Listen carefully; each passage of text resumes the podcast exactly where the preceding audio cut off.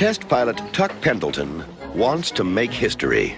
Supermarket clerk Jack Putter needs a vacation. Sir, Jack, you're late. That's not good. You know it's coupon day. Lieutenant Pendleton is about to be miniaturized, placed into this needle, and then injected into this rabbit. Rock and roll. But something went wrong. And Tuck's about to get a new destination. Inside Jack Putter.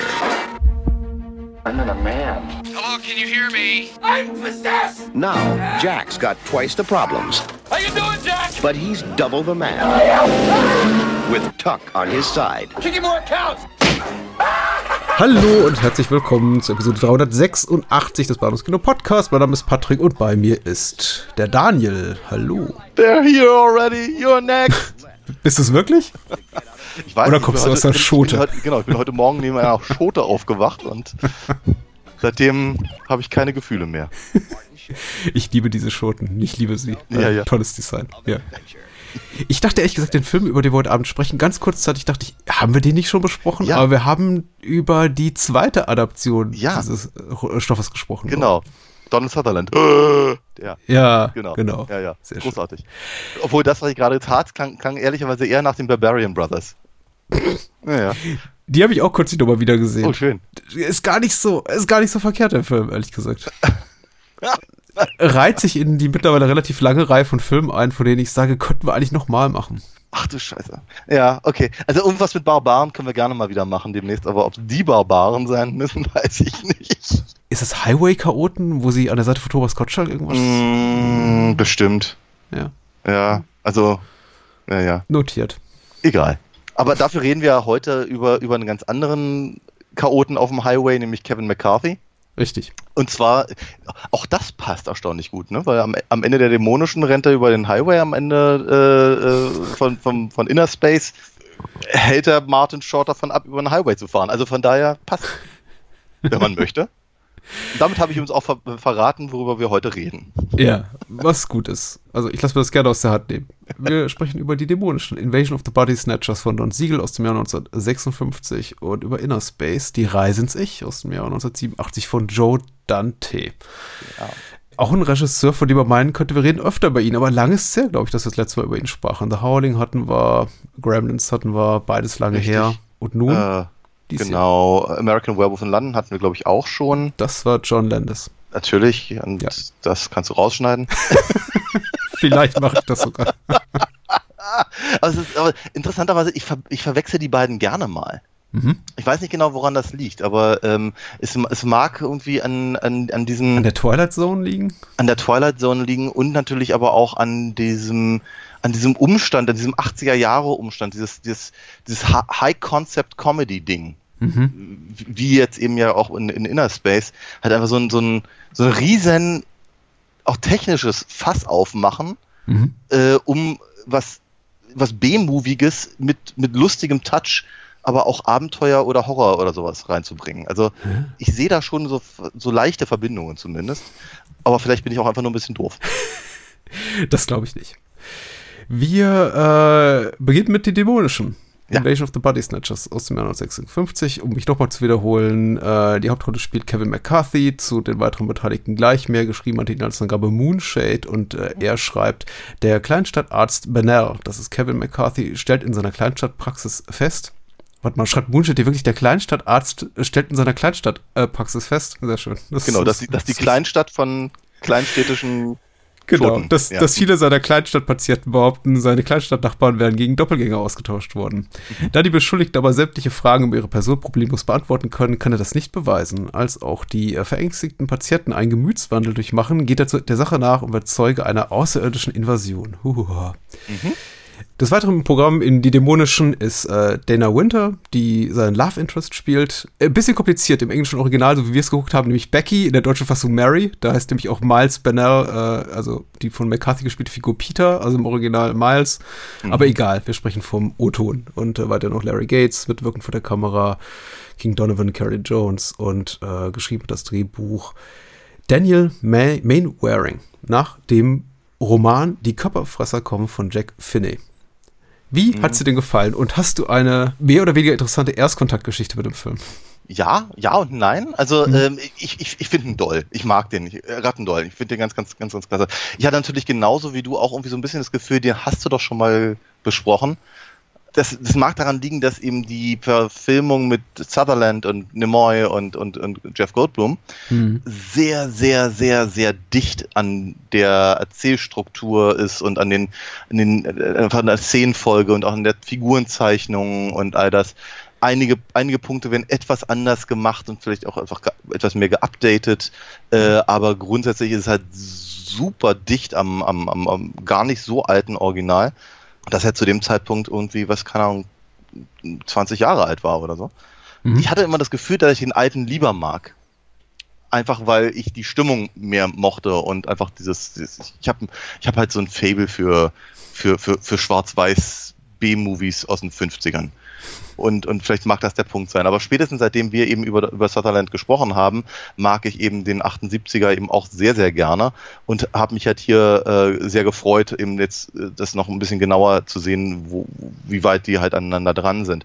Ähm, und so, äh, ja, ich, ich, ich, hatte, ich hatte eine gute Zeit, nur ist sie mit 80 Minuten auch sehr knackig, äh, hält sich nicht großartig auf. Äh, ich glaube, glaube, wiederum in den 70er hat man sich ein kleines bisschen mehr Mühe gegeben, die Figuren noch ein bisschen plausibler zu zeichnen. Und hier haben wir eben doch sehr viel Stereotype, die eben kurz auftauchen, damit wir, und wir wissen halt aber sofort, wie die ticken und mhm. äh, brauchen uns nicht weiter ähm, damit zu beschäftigen, äh, wieso oder, oder, oder was, was dafür vielleicht äh, verräterische Signale halt äh, gibt, ähm, für die, was, was, die, was diese Podpeople da angeht. Mhm. Äh, also es ist knackig und sehr auf den Punkt. Und äh, ich finde, ich finde alle, alle Schauspieler machen halt genau das, was sie machen sollen in einer solchen Art von Filmen. Ist, ist super. Ich mag das. Ähm, ich glaube, was mich halt, was ich halt immer noch besonders klasse finde, ist eben die Prämisse an sich. Mhm. Die, dieses, dieses, dieses Doppelgänger-Prinzip finde ich nicht erst seit Twin Peaks gruselig. Mhm. Ähm, und äh, sowieso Doppelgänger, das ist, das ist ja ein ganz, ganz klassisches äh, Gothic-Horror-Motiv, ähm, äh, das eben, glaube ich, durch naja, vor allem halt Verwechslungskomödien, glaube ich, ein bisschen aufs, aufs, aufs schiefe Gleis äh, geraten ist. Genau, und das, das äh, so als Kurzrezension äh, meiner, meinerseits, ich finde den, ich finde den echt klasse, den Film. Eine richtige Historie, ja, ein, ein bisschen. Also ich glaube, das allererste Mal, dass ich mit dem Film direkt was zu tun hatte, war wiederum Gremlins. Ja. Nämlich dieser ganz kurze, kurze äh, Ausschnitt von äh, Kevin McCarthy auf dem auf dem Highway, den ich auch vorhin zitiert habe. Der, der läuft ja im Fernsehen, ich glaube, kurz, kurz bevor die Gremlins fressen und dann sich verwandeln, verpuppen oder so ähnlich. Ja, ich kann mich tatsächlich noch an, an It's, It's Wonderful Life erinnern, der läuft auch irgendwann in Gremlins. Die Richtig. die Mutti, glaube ich, von Billy. G genau, ja. aber, dann, aber danach kommt dann die Sache mit der Mikrowelle, wenn ich mich nicht irre. Ja. Äh, genau, nee, aber, aber äh, sie, sie, sind schon hier und so und äh, das, das, das, das, das äh, ich, also ich weiß, dass Billy halt gerade zu dem Zeitpunkt schläft. Hm. Von daher mag das halt der Punkt sein, wo sie, wo sie sich an den irgendwie die, die, die, die Uhr kaputt geknabbert haben und dann, dann vollfuttern. Naja, ist auch wurscht. Jedenfalls, ähm, das, das war der Punkt und, und, und es hatte mich halt immer interessiert, was das, was, was das halt für ein Film sein mag. Und ähm, äh, den, den, den Donald Sutherland-Film hatte ich eben auch zu dem Zeitpunkt, glaube ich, schon mal irgendwie so halb gesehen. Der hatte mich ja sehr, sehr verwirrt und, und, und unangenehm berührt und all das. Deswegen mochte ich ihn ja ursprünglich nicht als Kind. Jugendlicher. Als Kind? Was guckst du denn für Sachen als Kind? Du, ich, ich habe keine Ahnung, wann ich den gesehen habe, aber es muss, es muss halt irgendwas, ich muss, ich, ich vermute mal, ich war irgendwie zwölf oder sowas. Ja. Und genau, entsprechend habe ich halt dann den, das, das Original von 56 äh, etwas später gesehen und fand ihn halt von vornherein richtig gut. Hm. Das, das ist halt so eine, zumindest eine grobe Historie.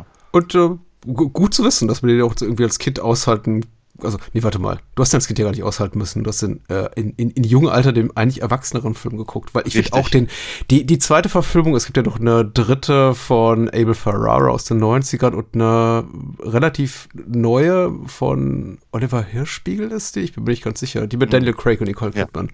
Also mehrere Adaptionen des Stoffes, auch durchaus Parodien. Das ist ja auch ein, jetzt ein Sujet, ein Thema, ein Stoff, der der sehr oft adaptiert wurde in der einen oder anderen Form. Ich habe den hier tatsächlich nicht, auch nicht als erstes gesehen. Ich glaube auch die Sutherland-Version ist die erste, die mir bekannt war, dann die Ferrara-Version. Und ich glaube, ich habe erst in relativ spätem Alter, wahrscheinlich sogar erst während des Studiums oder meinen 20ern hier den hier geguckt.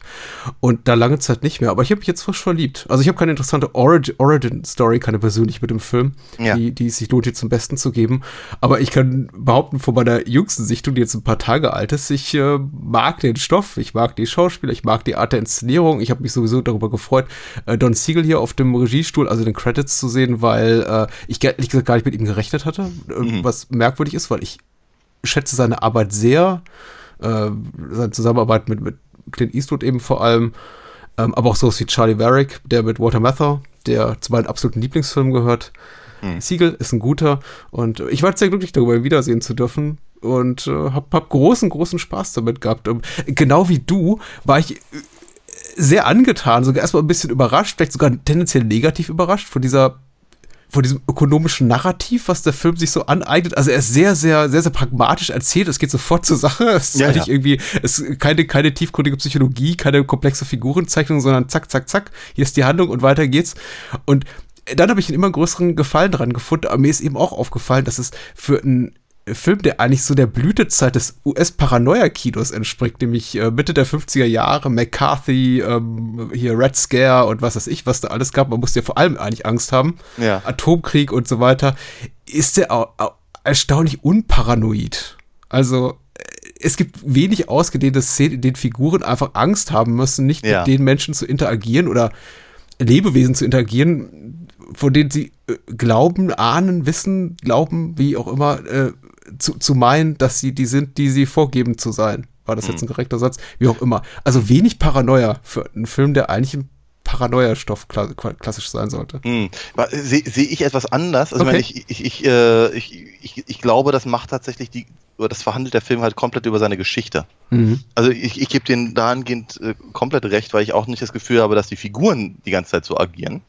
Die sind, sind sehr, sehr straightforward, ehrlicherweise. Ne? Also nach, nach, in der ersten Viertelstunde wird der, wird der, der Held eigentlich schon überzeugt. Mhm. Ja, und dann, dann, dann, äh, dann haben wir noch mal irgendwie eine Viertelstunde, wo wir an, äh, quasi erleben, was eben mit diesem Pod People ist. Und dann sind wir eigentlich schon, schon, schon da- drin, andere zu überzeugen und und quasi auf der Flucht und sind eigentlich schon fast im Showdown. Das Ja. ist eben bei 80 Minuten sehr, sehr ökonomisch erzählt. Ja. Ähm, aber dennoch ist natürlich so, dass die, dass, dass ich glaube, dass der Stoff an sich eben diese Paranoia im Prinzip ähm, hervorrufen soll und es auch in gewisser Weise tut. Weil ähm, ich glaube schon, dass der Film eben sehr äh, ans Eingemachte geht in Form dieser, dieser äh, wem kann man trauen? Und gerade gerade Autoritätsfiguren wie eben der der Psychologe, der Polizist oder eben der Arzt hier in dem Fall der der Hauptdarsteller, ähm, äh, die, die, der Vater, der Onkel, diese, diese ganzen diese ganzen Figuren werden halt ja einfach grundlegend in, in Frage gestellt.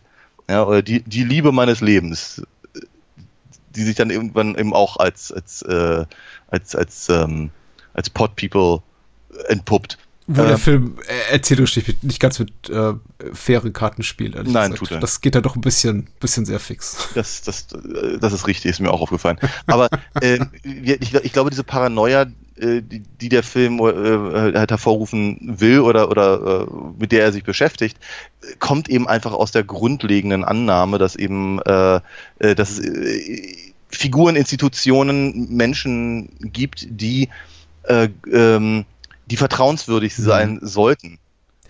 Und es dann eben hier nicht sind. Ja, ja, ja. Auf ganz hoher Ebene tatsächlich eben durch diese klassischen Autoritätsfiguren, irgendwie Ärzte, Polizisten, äh, Polizeigewalt und so weiter, hast du absolut recht, aber eben auch so Kleinstadtinstanzen, die einfach ähm, ich, ich kann mich zum Beispiel daran erinnern, dass Kevin McCarthy zu Beginn, als er da eben wieder von seiner längeren Reise da in seiner Kleinstadt ankommt, äh, kommentiert, dass äh, am, am Straßenrand ein Obststand steht oder ein Gemüsestand. Da sagt er sowas wie, ich paraphrasiere, vor, vor gut einem Monat war das auch der ordentlichste, aufgeräumteste Obststand, Obststand, den du in der ganzen Region finden konntest. Und guck dir Ja. den jetzt an. Darin manifestiert sich so dieses ähm, Festhalten an, auch, auch, auch an Werten und dass die eben äh, verletzt werden einfach durch die geänderten Vorzeichen, durch diese Alien-Invasion, von der er zu dem Zeitpunkt natürlich noch nichts weiß. Das Ja. ist natürlich schon ein ganz tiefer Eingriff auch in die amerikanische Psyche. Mhm. Das Ja. fand ich auch ganz faszinierend, dass er so auch an, an Kleinigkeiten festmacht, also die, die, die ich als Kleinigkeiten werte, wie zum Beispiel, ich denke, was ist ein beknackter, Gemüsestand, also äh, wa, wa, was soll das? Dass es eben für diese Menschen einen ganz, ganz hohen institutionellen Wert hat. Also, Aber und, und, und da ist der Film eben auch sehr clever, dann eben auch gleich anzufangen mit eben unserem Hauptdarsteller eben auch eine institutionelle Autoritätsrolle äh, äh, zu geben, äh, die ja eben natürlich auch äh, über die Dialoge noch klar gemacht wird. Ne? Er war gerade eben irgendwie auf einem auf einem Seminar in einer, in einer großen Stadt und all das und äh, kommt jetzt wieder und all seine Patienten warten auf ihn und äh, ähm, ganz ganz viele Anrufe und, und, und keiner wollte zu einem anderen gehen, sondern nur zu ihm und äh, alle sagen sie ab. Ja. Ja. Und das ist eben auch, also alleine in solchen kurzen kleinen Dialogsequenzen wird eben auch äh, klar gemacht, dass da dass, dass irgendwas nicht ganz koscher ist. ja, ja, ja, ja, auf jeden Fall. Also das ist, ähm,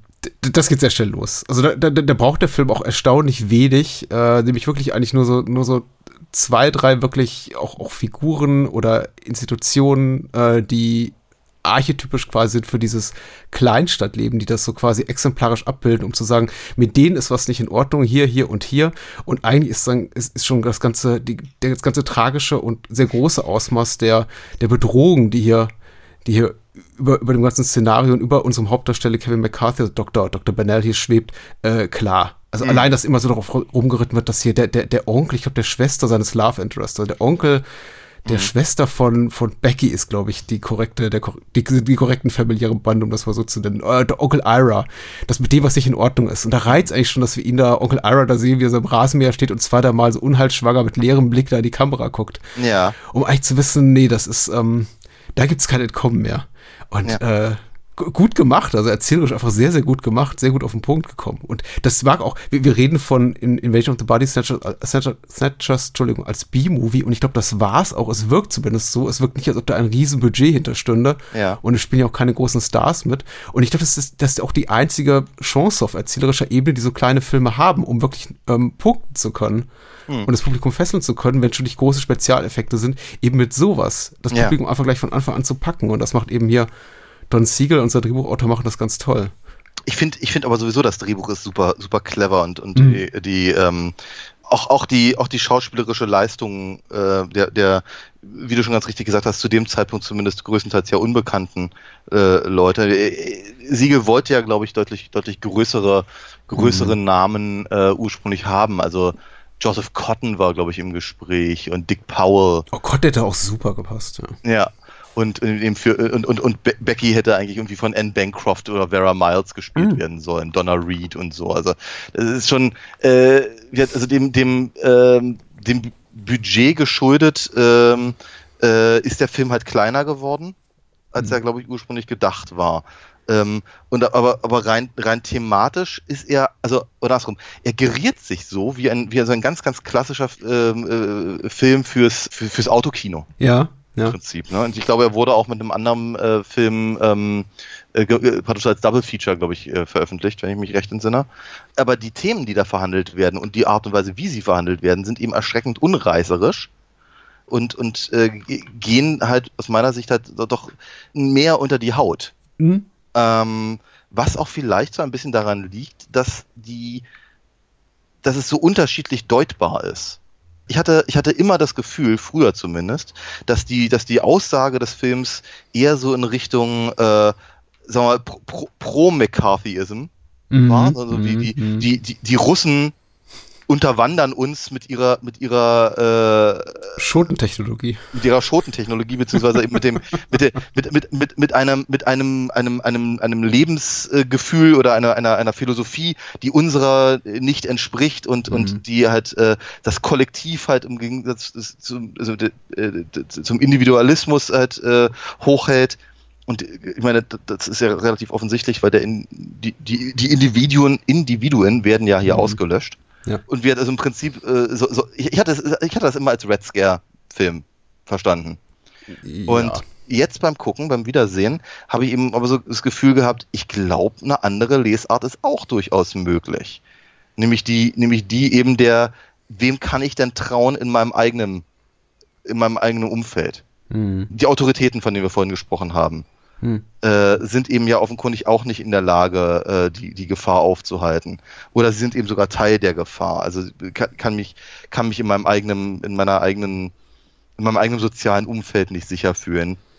Mhm. Und, und, und so. Also von daher, ich, ich, ich, ich, ich habe das Gefühl, dass, die, dass, dass, dass der Film sehr mehrdeutig ist oder zumindest sein kann, wenn man möchte. Also die, für, für die von dir letztgenannte Deutung, und ich habe mich hier natürlich auch damit gedanklich beschäftigt bin auch zu keinem eindeutigen Schluss gekommen, aber für deine, für deine zweite Lesart, nämlich von einem Film, der gefärbt ist eben von der oppressiven Politik der McCarthy-Ära und von der Kommunistenverfolgung und von, von Spitzeleien und solchen Themen. Äh, dafür spricht ja auf jeden Fall, dass das alle, alle Typen, die wir sehen, also Archetypen, also ich habe ich sie ja vorhin bezeichnet, auch alles so, so richtige klassische US-amerikanische Sword of the Earth Typen sind. Ja. Also, a, a, aber auch allesamt. Mhm. Also irgendwie so der, der, der, der korpulente, joviale Sheriff-Typ und der autoritäre Arzt und irgendwie alles ist so, alle sind so schick angezogen und tragen hübsche Fliegen und die Frauen tragen hübsche Röcke und ich meine auch hier äh, Becky als Love Interest ist natürlich auch so die, das, das, das perfekte Abbild eines ja, einer hübschen jungen Frau aus dem mittleren Westen, die man eben mm. gerne wieder sieht. Der verflossenen Jugendliebe, die aber augenscheinlich kein Jahr gealtert ist, seit man sie zuletzt gesehen hat in der Highschool und so. Und das, äh, das passt eben auch so wunderbar. Es ist eigentlich ja. schon natürlich auch ein Stück wirklich heile, heile US-Kleinstadtwelt, so wie man sie zumindest aus Filmen kennt, die da ne, zerpflückt wird. Und von daher spricht für mich auch mittlerweile sehr, sehr viel dafür, für diese zweite von dir zitierte Lesart, als einfach äh, die erst genannt, wobei natürlich auch, ich glaube, man, man, man referenziert ja auch gerne das, das weitere Schaffen von Don Siegel, dem man ja auch, des, des, dessen Film man ja auch vor allem Dirty Harry sowas wie eine faschistoide Haltung vorgeworfen hat, mhm. immer so ein bisschen dabei, wenn man sagt, ja, Siegel macht eigentlich so Filme eher so für Mitte-Rechtspolitik. Er mm. vertritt eher so konservative Agenten und hat sich auch politisch nie geäußert und da, das ist ja gleich immer auch verdächtig.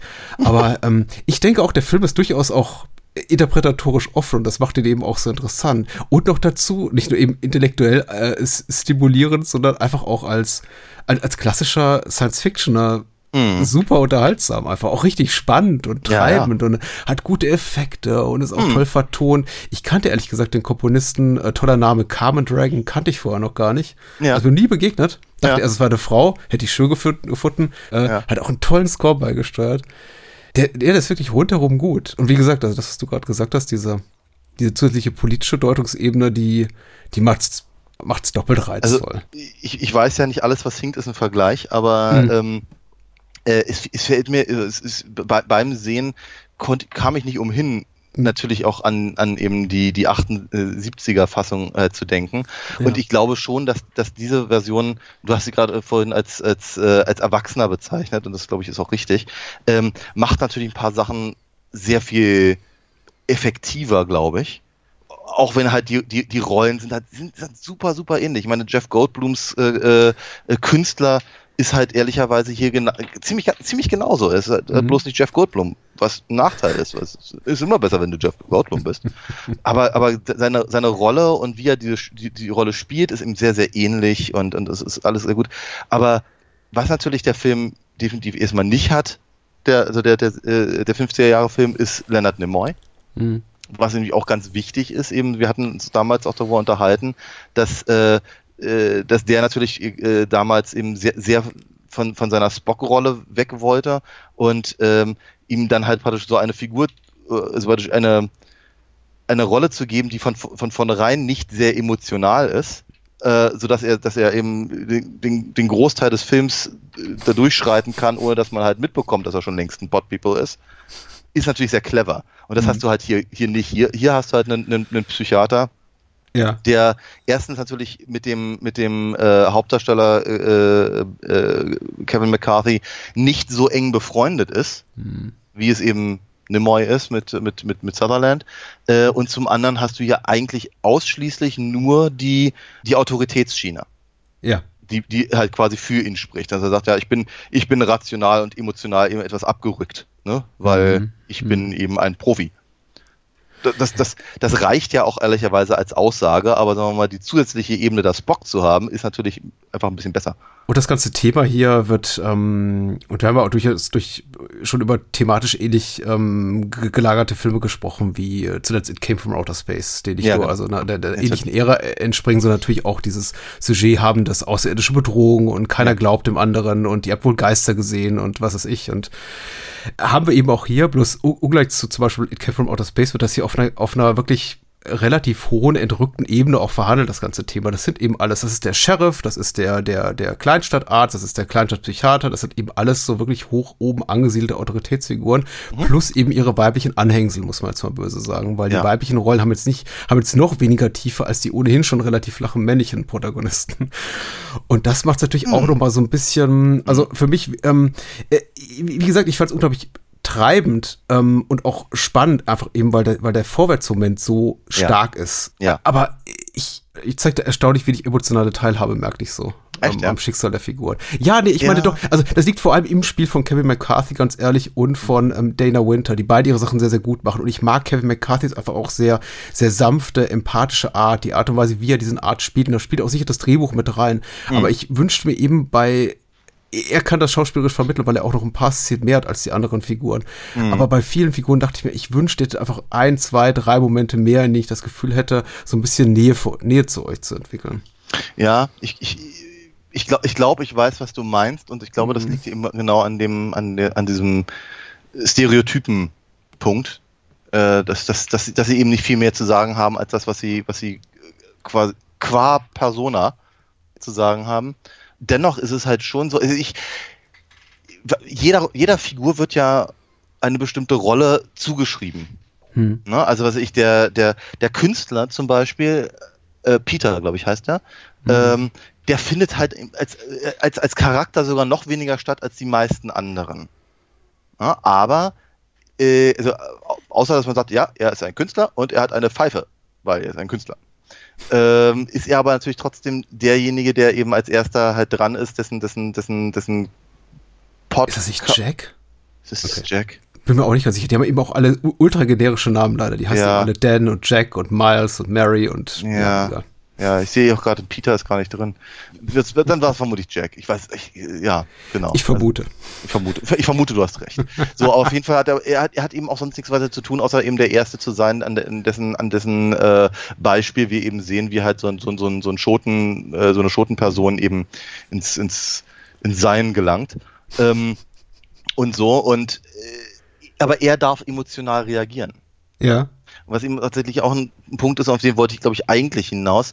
Äh, also Dana Winter hat als ernstzunehmender Charakter wenig zu tun, aber sie hat eben die emotionale Rolle, passend Mhm. zu Miles Banner, der eben äh, sagen wir mal, mit, also erst, erst als eben praktisch Becky aus der Geschichte raus ist, wird er emotional, weil er halt dann anfängt, paranoid oder zu werden oder panisch oder eben über, über, über einen Highway zu rennen, versuchen, zu versuchen, Autos aufzuhalten. Hm, hm. Aber bis dahin ist er verhältnismäßig rational. Er weiß immer ganz genau, was man tun soll und all das. Und selbst, sagen wir mal, der Anblick der, der, der, der unfertigen Menschen aus den Schoten schreckt ihn zwar, aber hält ihn nicht auf. Wie eigentlich kein, was finde ich tatsächlich so ein Defizit des Films ist, der, Ja, der nein. emotionale Impact, die, den das haben sollte, diese Ereignisse, der ist eben nicht wirklich oft sichtbar in den Gesichtern der Schauspieler und Schauspielerinnen. Wenn Ja, die da zum Beispiel diese aufgebahrt, Entschuldigung. Ich, ich, ich, ich sehe es ein bisschen anders, weil ich sehe gerade eben äh, den Künstler und seine Freundin, Hm. sehe ich da eben ein bisschen, ein bisschen anders. Ich sehe bei den, bei den, bei den Frauen sehe ich halt viel diese, diese Schreckmomente und bei dem Künstler eben auch. Der sagt, oh Gott, das bin ja ich. Gott. Ja, Ja. ja. So, und, und, und dann, dann, dann blutet er auch noch an der Hand, so wie ich. Uh. Ne? Ja, aber dann Also- sagt er irgendwie hier, beruhig dich, sagt er zu seiner Frau Teddy und schenkt dir erstmal einen Drink ein. Ja, okay, das war. Aber, aber, aber, aber Becky ist halt diejenige, die sie halt verrät, weil sie, weil, weil, weil sie Angst um den Hund hat, der fast überfahren wird. Ja, das kommt später, genau. Ja, ja. Ja, aber deswegen sage ich, ihr ist halt, sagen wir mal, die emotionale Reaktion auf diese, auf diese, auf dieses ganze Drumherum zugeschrieben. Hm. Im Übrigen, die Sache mit dem Hund ist bei, bei Sutherland auch ein bisschen beeindruckender gelöst. Ja, fand, also das tatsächlich, gerade, du hast den, du hast den Moment nur zitiert und in mir diese Erinnerung wach geworden, äh, wachgerufen und ich habe sofort Gänsehaut bekommen. Ich finde Ja. den so toll, diesen Moment. Ja. Das ist so ein wunderbarer kleiner Moment und vor allem, dass die Situation eben nicht eskaliert, sondern, sondern die beiden dann eben leben müssen. In diesem Moment, in dem sie durch die Straßen da schleichen quasi, also unentdeckt noch, wie sie hoffen und glauben, und da umgeben sind von feindlichen verkörpern, Ja. aber die eben nicht sie angreifen, sondern abwarten, das ist. Oh. Oh. Aber du hast natürlich recht, der, der Moment ist auch toll, wenn nicht gar toller in der, in der Philip Kaufmann-Version. Diese Problematik quasi äh, an, anhand der fehlenden Emotionen die Schotenmenschen zu äh, entlarven, wird natürlich dadurch eben einfach noch, noch ein bisschen dramatischer, dadurch, dass eben äh, Banner das halt merkt, wenn er dann halt Becky in der Höhle küsst. Ja.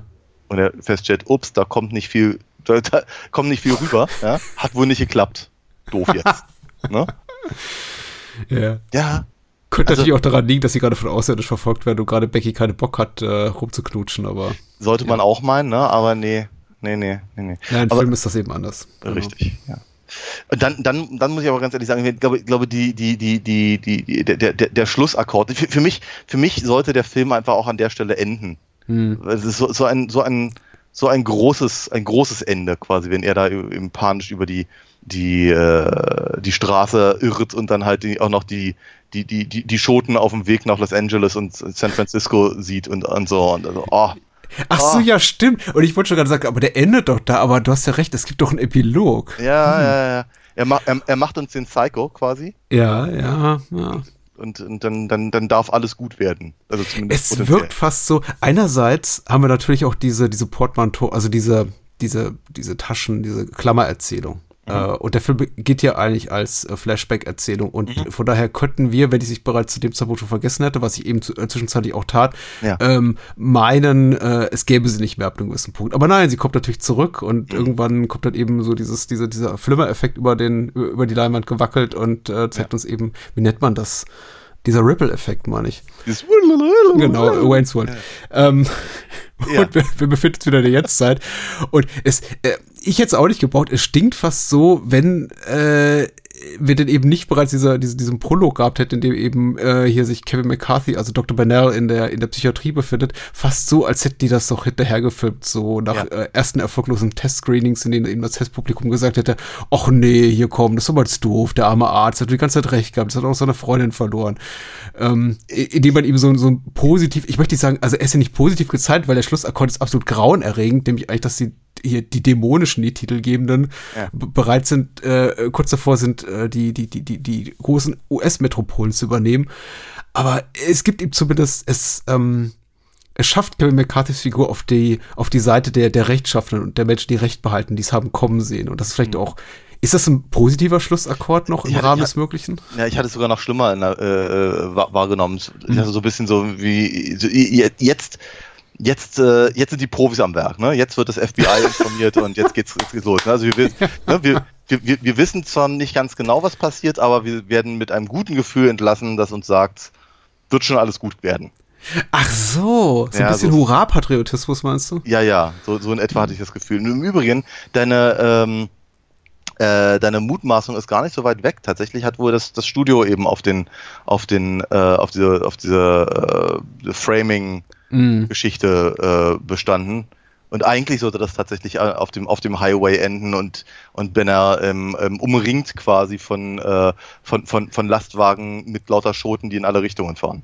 Hm, Was natürlich noch viel cooler gewesen wäre, ehrlicherweise. Vielleicht, ah, vielleicht spricht es auch für die Qualität der Kernerzählung und deren Inszenierung, dass ich tatsächlich jetzt auch schon äh, in meiner Erinnerung, und ich habe den Film jetzt vor gar nicht allzu langer Zeit gesehen, sondern vor zwei Tagen schon wieder Ja. vergessen habe, dass das stattfindet. Für Ja. mich endet er wirklich in dem Moment, für mich der Film, also gefühlt, in dem äh, hier Kevin McCarthy über die Straße rennt und, und schreit, You fools, you're in danger, you're next. Und Ja.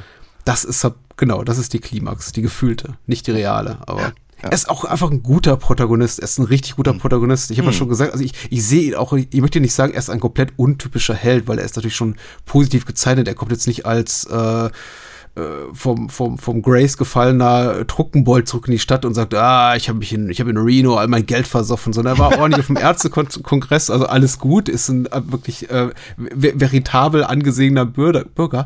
Aber er ist eben sehr, ich finde seine ganze Art ist sehr, du hast gesagt, er ist sehr, ähm, sehr professionell, sehr, sehr entrückt, vielleicht auch manchmal ein bisschen distanziert wirkend. Ich habe das auch als, als sehr höflich und sehr strahlt für mich eine große Beruhigung aus. Auch durchaus eine große Empathie für die Schicksale der Menschen, die er in dieser kleinen Stadt da betreut und behandelt Ja. aus. Und das fand ich einfach sehr angenehm. Angenehmer, als wenn wir so einen typisch kernigen Ja. Helden da präsentiert bekommen hätten, der irgendwie mit weit geöffnetem Hemd, aus dem sich da Medusen gleich das Brusthaar züngelt, präsentiert bekommen hätten, der sagt, ah, ich regle das Ganze er schon ist, mal. er ist natürlich, er ist, er ist, er ist der Man of Science. Ne? Ja, Also ge- die, die, die, die Rolle, wie wir, du hattest es vorhin schon mal gesagt, hier, It Came from Outer Space hatten wir das, oder äh, wir hatten es auch schon in ähm, äh, War of the Worlds, Ja, hm. 50er Fassung. Nochmal, der, der, der, der Profi mit der Wissenschaft auf seiner Seite hat den Durchblick und wird die Sache schon regeln. Hm. Das ist so die, Grund, die Grundvoraussetzung. Ne? Aber hier ist es eben, er, er, er, er versucht es ja, aber wird, spätestens am Ende ist er eben komplett gescheitert und das macht die Sache eben so interessant, dass er es eben nicht geschafft hat, äh, diese Invasion halt aufzuhalten mit Logik und, und, und rationalem Denken, sondern dass das eben genau das ist, was eben die Invasoren ausmacht. Ist eben schon mal ein interessanter, äh, eine interessante um Umkehr. Ansonsten, was eben natürlich auch so interessant ist, und das hattest du, glaube ich, so zumindest halb gesagt, nämlich, dass, dass er eben äh, dass, dass, dass das Schicksal eben der Leute in der Stadt, dass ihm das nicht nur äh, am Herzen liegt, sondern er kennt es eben auch so genau. Hm. Ja, wenn, wenn, wenn er da eben abgeholt wird von seiner Krankenschwester oder, oder, oder Sprechstundenhilfe oder wie auch immer, ähm, und dann eben die, der, der Junge vor seiner Mutter wegrennt. Hm. Und er weiß halt ganz genau, was halt die Konstellation da in de deren Haushalt ist und, und äh, wie er sich darum kümmern äh, kann. Und dann äh, findet er bei dem Jungen nichts und glaubt ihm auch nicht, aber er empfiehlt trotzdem, dass er erstmal bei seiner Oma schlafen darf und so. Und ne, also diese, es ist, ich, ich glaube, ich glaube auch das macht eben, sagen wir, die Grundprämisse des, des Films eben so, äh, so erschreckend, weil er eben so ein, so ein Teil dieser Gesellschaft ist, die er so genau kennt Hm. und die Gesellschaft eben so so so so so umge, umge, umgedreht wird und trotzdem erkennbar bleibt. Hm. Der Film ist tatsächlich deutlich komplexer als er als er vorgibt zu sein. Möglicherweise sogar komplexer, als die Macher im Sinn hatten bei Ja. der Produktion. Möglich. Ich meine, Don Siegel war seit Zeit seines Lebens auch in späteren Interviews immer gut darin, so die Bedeutung seiner Filme, die politische Agenda, die Geisteshaltung dahinter runterzuspielen, als ich mache Ja. eigentlich nur Unterhaltungskino. Aber ich glaube eher, und sein, sein Drehbuchautor, die hatten hier schon, glaube ich, einen gu guten Stoff an der Hand, der auch gut in die Zeit passt und wie gesagt auch interpretatorisch sehr, sehr offen ist. Und äh, ich meine, nicht umsonst heute als einer der großen Klassiker des Science-Fiction-Films angesehen wird. Ich, ich fände es schade, wenn er so ein bisschen untergeht, ehrlich gesagt. Also, Ja. wir, wir haben War of the Worlds erwähnt, äh, It Came from Outer Space und lassen sich bestimmt noch viele, viele äh, Filme in dem Kontext so des äh, 50er Jahre Science-Fiction-Kinos äh, nennen. Viele davon auch durchaus so geha gehaltvoll, wenn man so ein bisschen tiefer einsteigt. Viele einfach nur oberflächlich, einfach entertaining. Aber der hier, ich würde auch sagen, also, obwohl ich ihn nicht rund und perfekt finde, wie gesagt, dafür fehlt mir einfach so ein bisschen Komplexität in der Figurenzeichnung, einfach Ja. auch so Szenarien wie mit äh, Jack und seiner Frau und der Leiche da im Wohnzimmer an der, an der Minibar. Ich glaube, da hätte man einfach noch mal ein bisschen mehr Spannung rausholen können. Aber ich, ich würde auch wirklich sagen, alles in allem ein, ein, ein veritabler Klassiker seines Genres. Und Ja. also der hat seinen Klassikerstatus wirklich zurecht. Das ist ein extrem guter Film. Ja, ja, ja. Und eben auch, also das hattest du vorhin eben auch, äh, so, so, so dauerspannend. Mhm. Also es wird nochmal, klar, bei 80 Minuten ist das jetzt vielleicht, obwohl, doch, wir hatten auch andere Filme äh, schon, die, die sogar kürzer waren und deutlich weniger unterhaltsam. Ähm, aber äh, eben tatsächlich Hm, Zu in- viele, ja. die, die Spannung so aufrecht zu halten und irgendwie im Prinzip von, von Szene zu Szene zu hetzen, ohne dabei aufgeregt zu sein, ist schon auch durchaus eine Leistung. Gutes Ding. Ich glaube, du hast dir den Film gewünscht. Ich sollte dir dankbar Ja. sein. Ja, auch du, nicht dafür. Also Merci ich finde den, find auch ganz, ganz, ganz toll. Äh, erzähl mir was. Erzähl mir was über dich. Also ich bin ja Comiczeichner. Ja. Und als solcher habe ich auch eine Webseite und diese Webseite heißt alinafox.de und da fände ich es natürlich ganz toll, wenn der eine oder die andere mal vorbeihopsen würde und mal so guckt, was ich da so treibe und was ich da so mache und was ich da so anbiete. Also neben, neben so Texten zu meinen Figuren und erklärenden äh, Geschichten oder eben auch Probeseiten aus den veröffentlichten Heften gibt es natürlich dort auch die veröffentlichten Hefte, nämlich auf dem Shop oder in dem Shop. Äh, und ich finde es natürlich immer ganz, ganz dolle, klasse gut, wenn da jemand äh, was bestellt von, weil ich verschicke das so wahnsinnig gerne. Meistens kann ich mich auch nicht zurückhalten und mache noch meine Unterschrift drauf und ich packe auch noch eine Zeichnung mit rein und so und kommuniziere auch immer sehr, sehr gerne. Also ich freue mich einfach sehr, wenn, äh, wenn jemand da mal ein, ein Sammelband zum Beispiel oder ein, ein Heft oder vielleicht sogar mehrere Hefte äh, bestellt weil das hilft mir natürlich einfach, den, den Quatsch halt weiterzumachen. Und auch das hier im Übrigen, das ist zwar nicht direkt damit verbunden, aber so ein bisschen Freiraum schafft es mir natürlich schon, wenn da die Unterstützung läuft. Von daher, also vielen lieben Dank an alle, die, die das schon getan haben und natürlich auch schon mal vielen lieben Dank an alle, die es vielleicht noch tun werden. Das äh, unterstütze ich jede Woche sehr und äh, zum Zeitpunkt, äh, am Tage der Erstausstrahlung dieser Episode ist mein Geburtstag und ich wünsche mir zum Geburtstag dieses Jahr eine Patreon-Partnerschaft eurerseits oh ja. für diesen Podcast. Und sei es nur für einen kleinen Monat. Und wenn ihr schon tut, umso besser. Bei Steady kann man uns natürlich auch unterstützen. Die äh, entsprechenden äh, Internetadressen, Internetadressen findet man unter bardoskino.com. Ansonsten einfach mal Steady und Patreon mit Bardoskino in Verbindung googeln, dann findet man auch was. Und äh, wir haben natürlich jedes Mal, äh, jeden Monat ausreichend Bonusstoff mhm. für euch im, im Sortiment.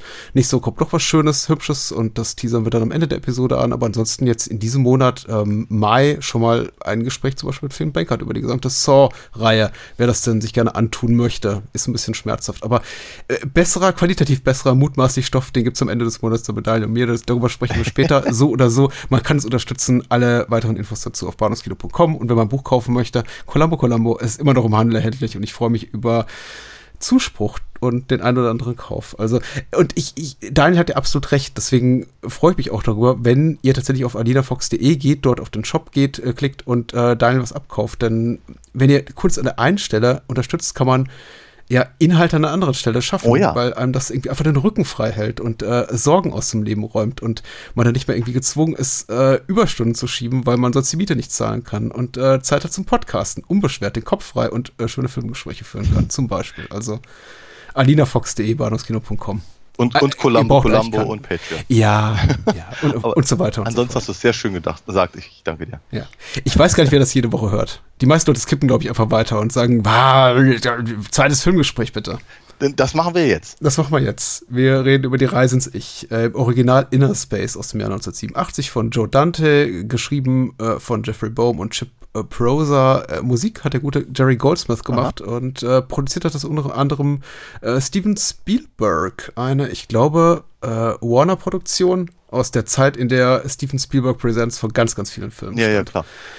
Ist ja, ist, ist ja auch Amblin, also als, als Produktions. Natürlich. Genau, und äh, Kathleen Kennedy ist, äh, wird im Vorspann genannt und ähm, äh, hier Dingenskirchen auch noch. Die ist ja noch gleich. Ist egal. Also die beiden, die ja. genannt werden. Ja. Ich achte, ich achte immer auf die Effektspezialisten und die äh, Make-up-Effekte zumindest hat äh, Rob Bottin gemacht, der für Robocop verantwortlich war, das Ding aus einer anderen, anderen Welt, ein, mhm. ein, ein, Großmeister der, der klassischen äh, Make-up-Tricks, ja. der auch ganz früh aufgehört hat, glaube ich, Make-up-Effekte zu machen, ja. leider. Aber äh, ich, find, ich fand es sehr, sehr schön, im, im Abspann äh, steht, dass ähm, Industrial Lights and Magic die Innereien von Martin Short gemacht haben. Also genau so. Ich fand das wirklich sehr komisch. Die Hauptrollen spielen ja. Dennis Quaid, äh, Martin Short, Mac Ryan und Kevin McCarthy. Soweit äh, dass das Bindeglied zwischen beiden Filmen, über die wir heute Abend sprechen. Aber nicht zu vergessen, das sind so persönliche Highlights, über die wir gleich noch äh, weitersprechen ja. können, sind äh, Vernon Wells und Robert Picardo sind eben auch dabei und äh, viele weitere Gesichter, die man gerne sieht. Oh ja. Äh, die Inhaltsangabe hat geschrieben, ich glaube auch Moonshade. Mhm. So ist es. Und er schreibt bei der UFDB.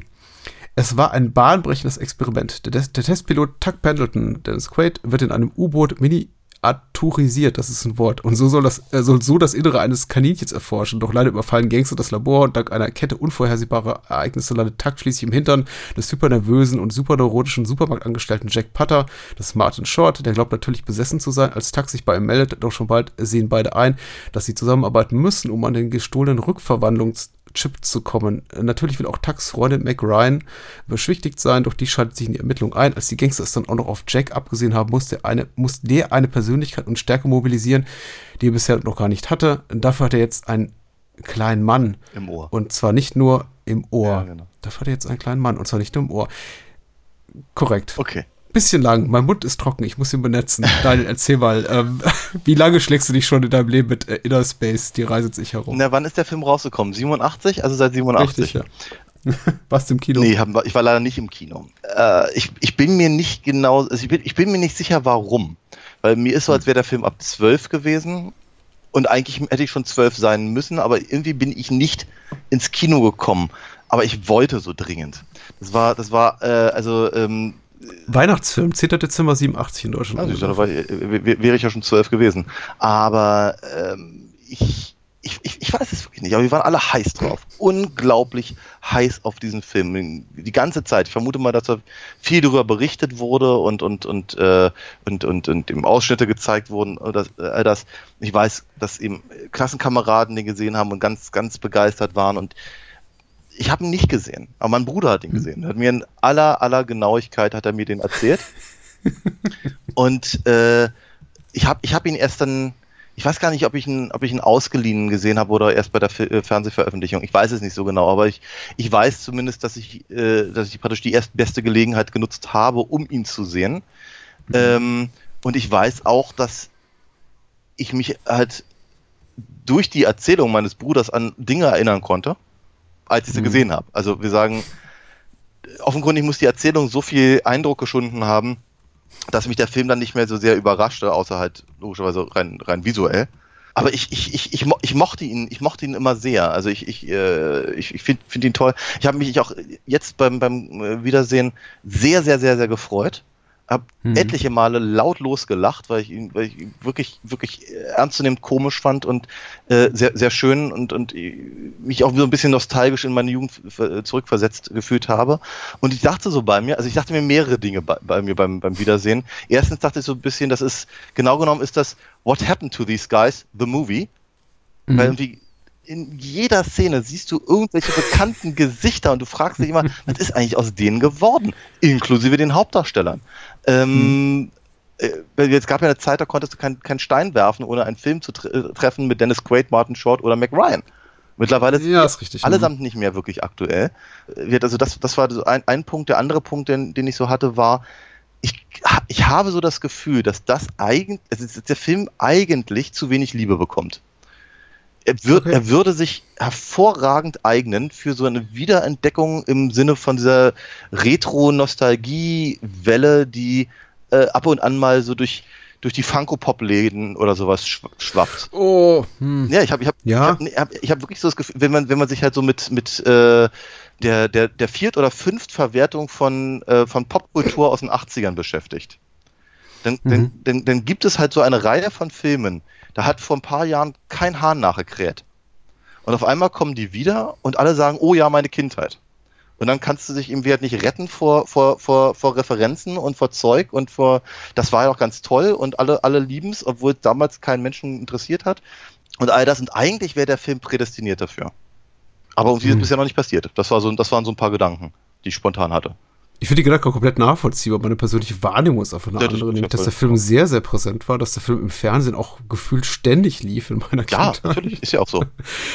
Und ich glaube, Sage heute. ihr, er, heute. er kann, Er hat heute, er ist heute so vergessen. Äh, ver vergessen würde ich, als vergessen würde ich ihn nicht bezeichnen. Also ich sehe ihn immer noch hier und da aufpoppen. Er ist natürlich jetzt irgendwie keiner der, der, der großen Klassiker, der bald zitiert werden des 80er Jahre Kinos. Es gibt von das, ihm keine Playmobil-Sachen zum Beispiel.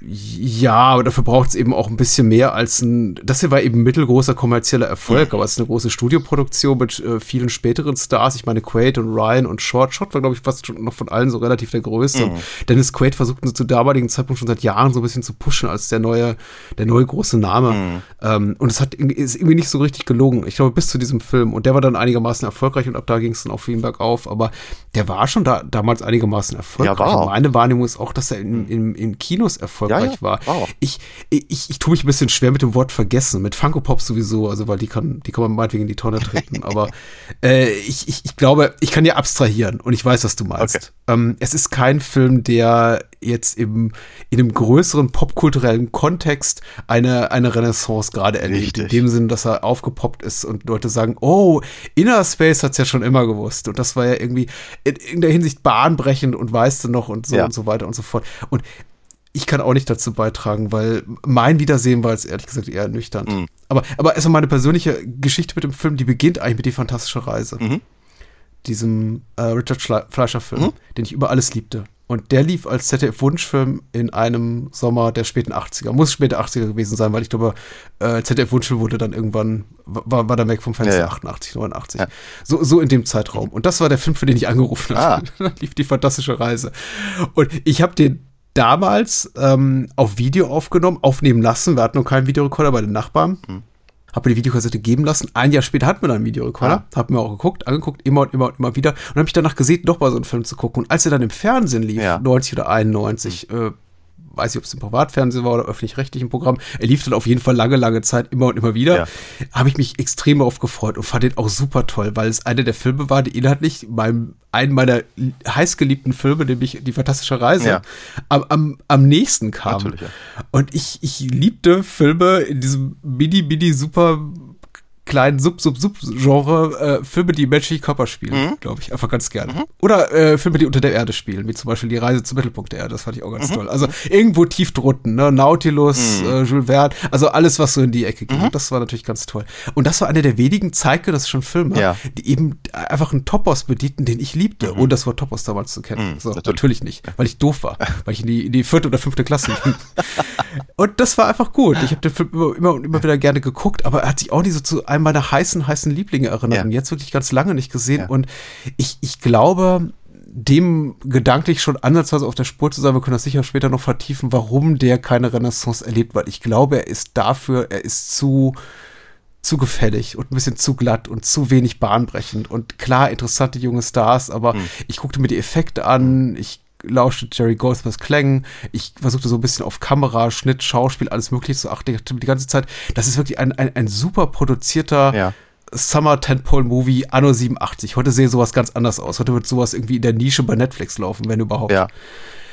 Aber das ist einfach eine bestimmte Art von Film, so, eine, so eine typische Emblem-Produktion dieser Zeit, Ja. die es eben damals sehr häufig gab. Total. Womit ich eigentlich nur sagen will, ich glaube, den Grund zu kennen, warum Inner Space jetzt nicht der 80er Mhm. Kindheits-Jugendklassiker ist, der dieser Tage wiederentdeckt wird von der Generation, so plus minus in unserem Alter, weil er, er ist sehr beliebt.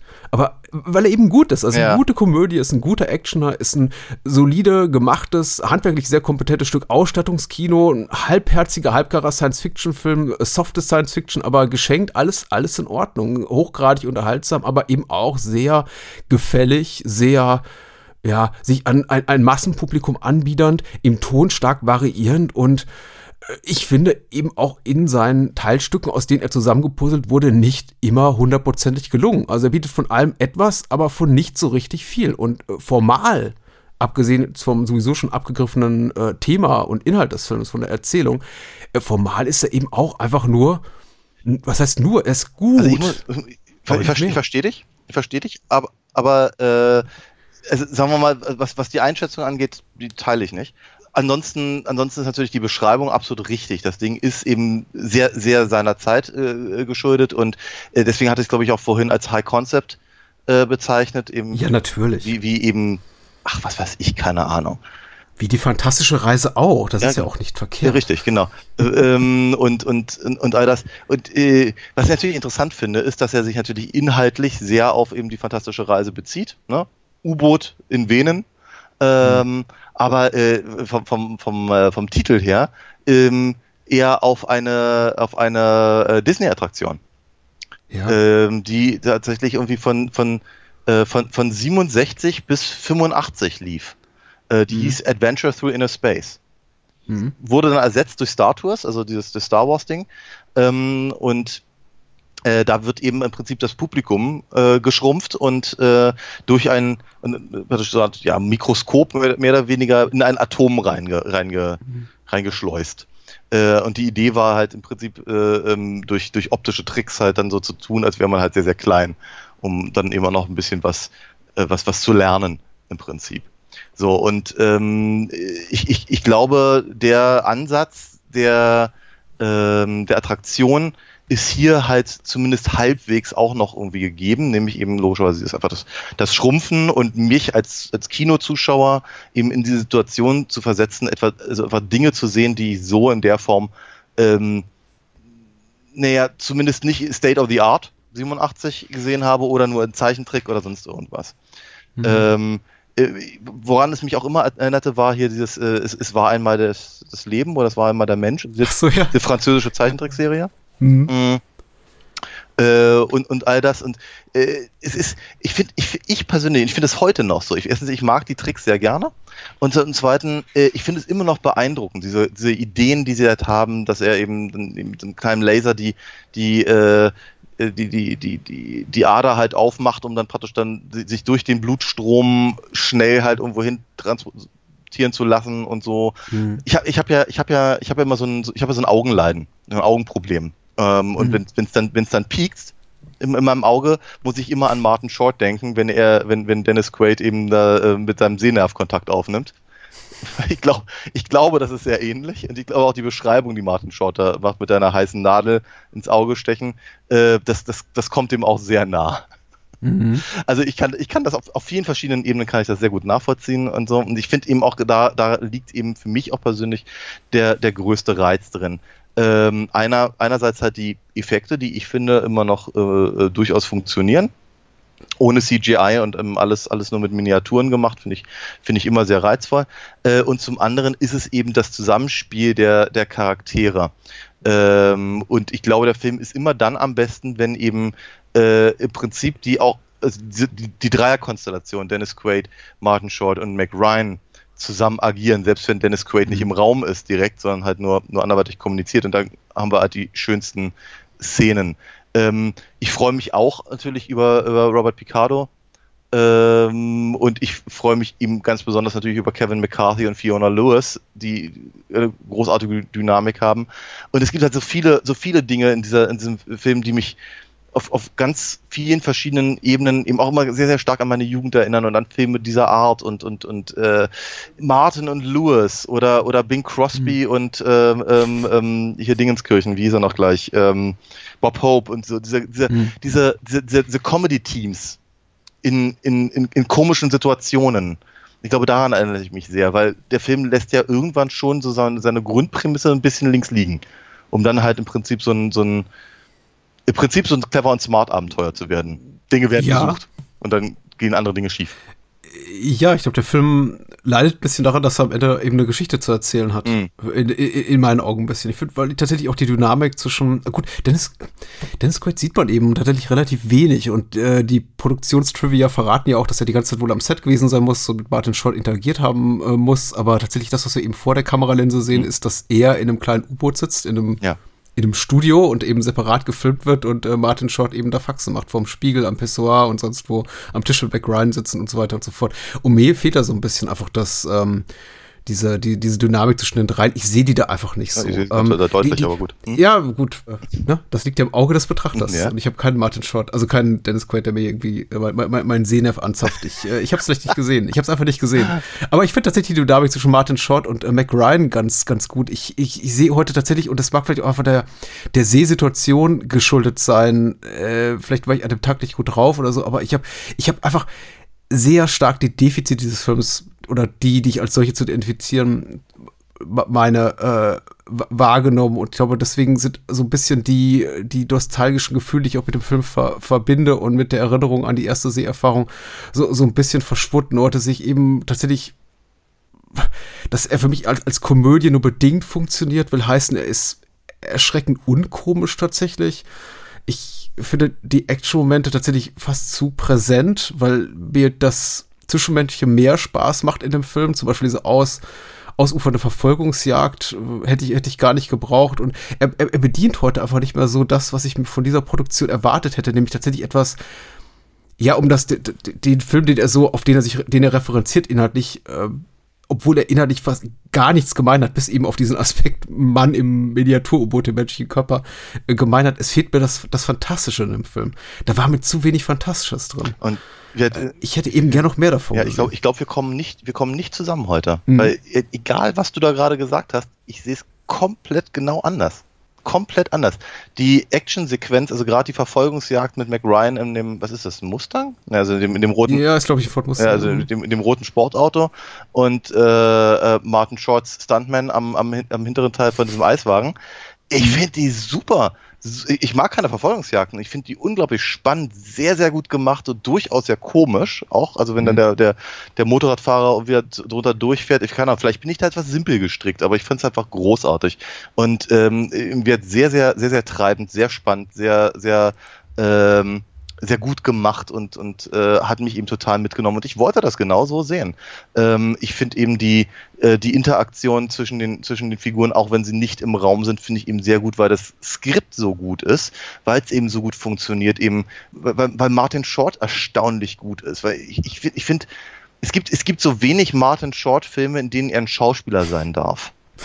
Me meistens ist er halt irgendwie der, der Saturday Night Live-Komiker der jetzt auch mal in einem Film spielen darf. Das ist bei, das ist bei, äh, bei den drei Amigos so, das ist bei Vater der Braut Mhm. so und ähm, äh, seine eigenen Filme, die eben basieren auf seinen eigenen Figuren, sind äh, enorm so. Ähm, und hier, hier darf er eben komisch sein und, und ein, ein komischer Typ. Ähm, und, und gleichzeitig darf er aber auch ein richtiger Schauspieler sein. Und ich sehe ihm dabei sehr, sehr gerne zu. Und wenn er eben, ähm, wenn er im Prinzip auf das reagiert, was ihm halt äh, Pendleton im, ins Ohr sagt, ähm, und wir das im Prinzip dann per Schnitt gegen Schnitt nachvollziehen können und dann eben noch die Reaktionen der anderen darauf sehen, dann funktioniert das eben sehr, sehr gut. Deswegen sage ich, ich finde eben auch, dass die, die Interaktion zwischen den Figuren, selbst wenn sie nicht im gleichen Raum sind, äh, funktioniert immer noch sehr, sehr gut, weil das Skript das eben äh, hergibt. Äh, ich finde ihn, ich finde ihn ehrlich witzig, wirklich, wirklich komisch. Ich habe lange Zeit nicht so häufig, so laut losgelacht wie in diesem Film. Und vielleicht war- liegt es auch wieder in der Art, wie ich ihn gesehen habe, weil vielleicht war ich nur ganz besonders gut drauf äh, und hab, war, war entsprechend, entsprechend empfä- empfänglicher. Aber auch wenn, auch wenn die Witze vielleicht teilweise etwas altbacken sind oder eben nicht mehr so up to date oder ich sie eben auch von damals noch kannte, ich habe mich halt einfach wirklich ehrlich darüber gefreut und eben sehr, sehr, sehr, sehr viel Spaß dabei gehabt. Ähm, Ja. und ich finde ihn eben auch fantastisch genug, wenn eben, was ich, äh, wenn, wenn, wenn, die, alle- allein die, allein die Magenflüssigkeitsszene gegen Ende finde ich wahnsinnig gut gemacht. Es ist ein ganz billiger äh, Fi Filmtrick, ähm, aber ich finde das, ich finde das wirklich, wirklich äh, clever gelöst und eben auch, auch au- authentisch spannend, wenn, wenn er eben da dran hängt und eben keine Luft mehr hat und die, der, wie heißt der noch gleich? Igo, Mhm. Äh, im Prinzip da versucht, seine Windschutzscheibe einzudrehen und, und dann, dann da in die Magensäure plumpst. Großartig. Ich fand das, ich fand das wirklich, äh, äh, ich weiß, als Kind hat mich, hat, hat, mich das auch mal sehr erschreckt, also gerade mit dem, mit dem, mit dem Skelett, das da noch vor der, vor der, vom Scheibe rumwabelt, wabert. Und ich fand es jetzt eben auch wiederum sehr spannend und sehr, sehr, sehr, sehr gut gemacht und fantastisch genug. Ähm, auch, ähm, was ich ja vorhin schon sagte, diese, diese, diese Blutkörperchen und die Fettzellen und ach, was wir da nicht alles sehen innerhalb von Martin Shorts Körper. Ähm, ich fand das alles ganz, ganz, ganz großartig. Ich hätte jetzt ja ehrlicherweise keinen, kein, keiner bö bösartiges Monstervirus oder sonst irgendwas gebraucht oder so. Boah, es gibt ja genug Baddies. Ich hätte mir, also die, die, die Baddies, die Bad Guys in dem Film sind ja tatsächlich, oder sind ja auch Bad Girls zum Teil, Oh ja. zum, zum Teil, äh, sind ja auch sehr gelungen. Ist für mich eine absolute Stärke des Films. Und wenn ich sage, das Erlebnis war jetzt ernüchternd, heißt ja nicht, dass ich den Film schlecht fand. Ich sehe auch immer noch die, die, die Aspekte, die mir gut gefallen haben. Aber tatsächlich stachen für mich erstmal dieses Mal die, die, die Defizite deutlicher hervor. Und das hat ja nicht viel zu heißen. Das kann an einem anderen Tag schon wieder vollkommen anders sein. In diesem Fall hat es eben für mich nicht so wahnsinnig gut funktioniert. Und ob jetzt eine Szene humoristisch funktioniert und den erwünschten Lacher erzeugt oder eben nicht, darüber lässt sich jetzt schwer, schwerlich so- streiten. Ich bin ja sowieso auf verlorenem Posten hier, weil wir leben hier, wir reden hier von einem universell geliebten Film der 80er Jahre. Und ich gucke meine Letterbox-Bubble und alle Menschen vergeben diesem Film Höchstwertung. Ah. Und alle, ach ja, habe ich den geliebt und habe ich den tausendmal im Fernsehen geguckt, ach ist der toll. Und ich stehe hier und denke mir, ja, ja, ist immer noch okay, aber mehr auch nicht. Insofern, ich weiß auch gar nicht, inwieweit ich mich da noch weiter, we- weiter zu äußern soll. Vielleicht sollte ich einfach die, die Sachen besprechen, die, die für mich noch gut funktioniert haben. Dazu gehört Vernon Wells, dazu gehört Kevin McCarthy, dafür, dazu gehört natürlich das ganze Joe Dante Ensemble, Menschen, die einfach in fast allen seiner Filme aufschlagen, mhm. wie Henry Gibson, Robert oh, Ricardo, ja. Dick Miller, mhm. Catherine Freeman hat hier eine kleine Rolle als ja. Frau aus Martin Shorts Albträumen. Mhm. Das ist toll. Also alle Joe Dante-Ismen ja das exaltierte Schauspiel und die Over-the-Top Baddies, die liebe ich, liebe ich alle sehr. Und ich habe hab immer es als was bedauerlich äh, empfunden, nur dann, dass der Film, das war mein persönliches Gefühl, immer so in wieder so in klassische Mechanismen eines typischen 80er Jahre Hollywood Films zurückverfällt im Sinne von ach jetzt muss aber wieder eine Actionsequenz her, weil jetzt haben wir zu lange gelacht oder jetzt war es irgendwie zu fühlig. Jetzt muss Mac Ryan mit einem Taser auf den Betty schießen. Mm. Und der, der kommt aus dem Nichts. Das sind so Momente, in denen ich mir denke, hm, wa warum? Äh, nur um, um Mac Ryan, und das kann sie gut verdutzt die Kamera gucken zu lassen mhm. und, und oh, oh, oh, oh machen zu lassen. Und also das fühlte mich für, für mich, fühlte sich für mich zu, zu uninspiriert einfach alles an. Ich, Zwischen all diesen Joe Dante-Momenten, klassischen Joe Dante-Momenten, die ich alle sehr, sehr cool fand, tatsächlich. Ja, okay. Genau, also klassische Joe Dante-Momente, ähm, so, so, sowieso, ich, nochmal, ich habe hab ja vorhin schon gesagt, irgendwie all die, all die Gesichter, die man kennt, das ist, das ist schon schön, macht, macht viel Spaß ich, ich glaube, das, das, das, das Grundthema des Films ist Empowerment. Mhm. Und ich glaube, es geht ganz, ganz stark darum, dass eben äh, Lydia, also McRyans Figur und, und, und, und Jack, also Martin Shorts Figur, durch Pendleton als, als kleinen Mann im Ohr über sich hinauswachsen. So, mhm. also im Prinzip haben wir mit Mac McRyan, also Lydia, haben wir im Prinzip so eine Art Lois Lane, die aber eben, weil sie ist nun mal McRyan in den 80ern eben äh, meistens ein bisschen verhuscht aussieht.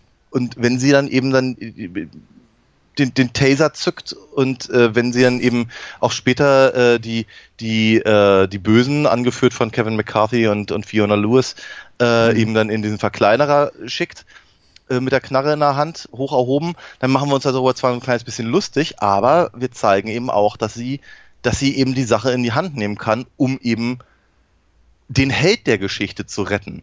Weil das dürfen wir nicht vergessen, wenn, wenn, wenn Mac Ryan, also Lydia, Lois Lane ist, dann ist Dennis Quaid ein sehr besoffener Superman, der mhm. aber gerade ehrlicherweise in Jimmy Olsen ist und dann nicht so ohne weiteres rauskommt.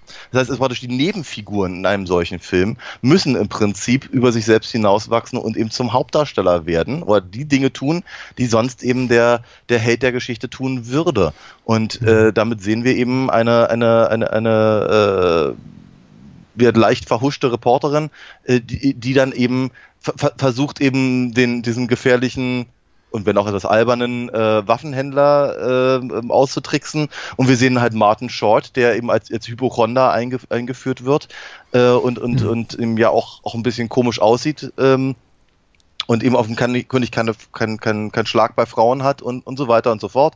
Und eben überhaupt kein Actionheld ist, aber eben über sich hinauswachsen. So, und, und er schiebt das halt alles auf, auf Takt und dessen Einfluss.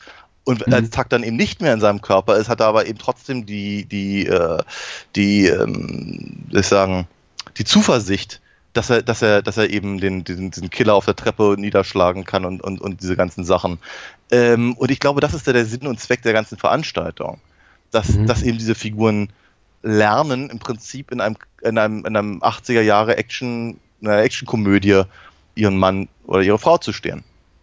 Mhm. Und ich glaube, das ist auch, auch mit einer der Punkte, warum für mich der Film so gut funktioniert, weil wir, das ist nochmal so, es ist halt im Prinzip ich, ich, ich, fand meine Allegorie gerade gar nicht schlecht. Es ist im Prinzip wirklich so, als hättest du eine Superman-Geschichte, in der eben wirklich Jimmy Olsen und Lois Lane die Hauptdarsteller sind. ich find, ja, ich, ich merke schon daran, wie du über den Film redest, dass da lauter Topo drin sind. Du, du fängst mit Disney an und bist jetzt bei, bei, bei äh, DC-Comic-Helden, äh, dass da einfach viel drinsteckt für dich, was oh ja. ich darin überhaupt nicht sehe. Aber ich bin dir trotzdem ganz dankbar dafür, dass du mir äh, etwas an die Hand gibst, äh, über das ich wirklich nachdenken kann. Und ich weiß auch nicht, ob ich diese Gedanken jetzt bis zum Ende unseres Gesprächs äh, fi fi final verwursten kann in meinen Hirnwindungen. Aber ich habe das eben nicht gesehen. Ja, ja. Mir fehlte eben komplett die, ein Gefühl, ein Thema, eine Figur, in die ich so meine Zähne schlagen kann, an der ich mich festhalten kann. Für mich wirkte der Film eben unglaublich un, also dramaturgisch unglaublich hilflos. Ich konnte nicht wirklich mitfiebern, weil ich das Gefühl hatte die ganze Zeit, es geht um nichts. Ähm, dieses ganze Thema überhaupt, dieses miniaturisierten U-Boots mit den Menschen darin, das ist so spannend. Und ich möchte nicht immer diesen Richard Fleischer-Film herbeizitieren, also als das Maß aller Dinge, weil das ist er nicht, der hat sicher auch Schwächen. Und wenn wir den wieder gucken würden, würden mir sicher auch Sachen auffallen, die nicht gut gealtert sind. Aber ich habe zum Beispiel diese Injektionsszene noch unglaublich gut im Kopf, in denen eben im, in dem menschlichen Körper dieses äh, U-Boot, an dem eben äh, das bemannt ist mit mehreren Menschen, äh, der injiziert wird. Und es ist alles unglaublich spannungsaufgeladen. Mhm. Es, da muss manövriert werden und ach, die kleinste Erschütterung, wenn die, wenn die Person eine Stecknadel fallen hört, dann, dann, dann schallt das durch die Gehörgänge wie ein, ein, ein eine Druckwelle und das mhm. äh, zerreißt fast das, das Miniatur-U-Boot. Und ich habe das die, nie das Gefühl gehabt, bis kurz vor Schluss, dass Dennis Quaid in diesem bahnbrechenden Experiment, das sie da wagen, irgendwann in Gefahr gewesen wäre. Ja, zumindest nicht wegen des, während des Experiments selber, nein. Nee, überhaupt nicht. Das ist alles irgendwie so ein riesen Gag. Da läuft ein Typ mit durch ein Einkaufszentrum, der Wissenschaftler äh, fährt mit einem Fahrrad durch die Gegend, äh, legt sich auf die Fresse, rennt durch ein Einkaufszentrum mit der Spritze die ganze Zeit in der Hand, in, in, in der sich dieser äh, Mini-Jack Dennis Quaid befindet. Ja. Und ähm, es passiert ihm nichts. Und er findet sich auch sofort zurecht. Er, er muss sich nur kurz orientieren, so von wegen, oh, sieht nicht nach Kaninchen aus, egal, ich äh, fahre da mal weiter. Ja, aber er tut's ja nicht, das macht ja sein Navi. Ja. Nee, das, äh, noch, noch mal. Diesen, er ist schon äh, empowered ich, zu Beginn, will ich sagen. Ich, ja. ich nehme das total abbezogen auf äh, Short und Ryan. Ja. Ist, ist, ist, ist gekauft, glaube ich dir. Ist, ist gut, kann ich mich dran festhalten. Aber ich finde, Dennis Quaid als Tuck hat es viel zu leicht in diesem Film. Ja, das ist äh, absolut richtig, aber er hat ja nichts zu tun.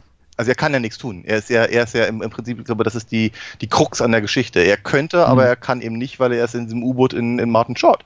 Und, und ja. kann halt nur sehr bedingt im Prinzip nur so ein bisschen die Fäden ziehen, wenn überhaupt.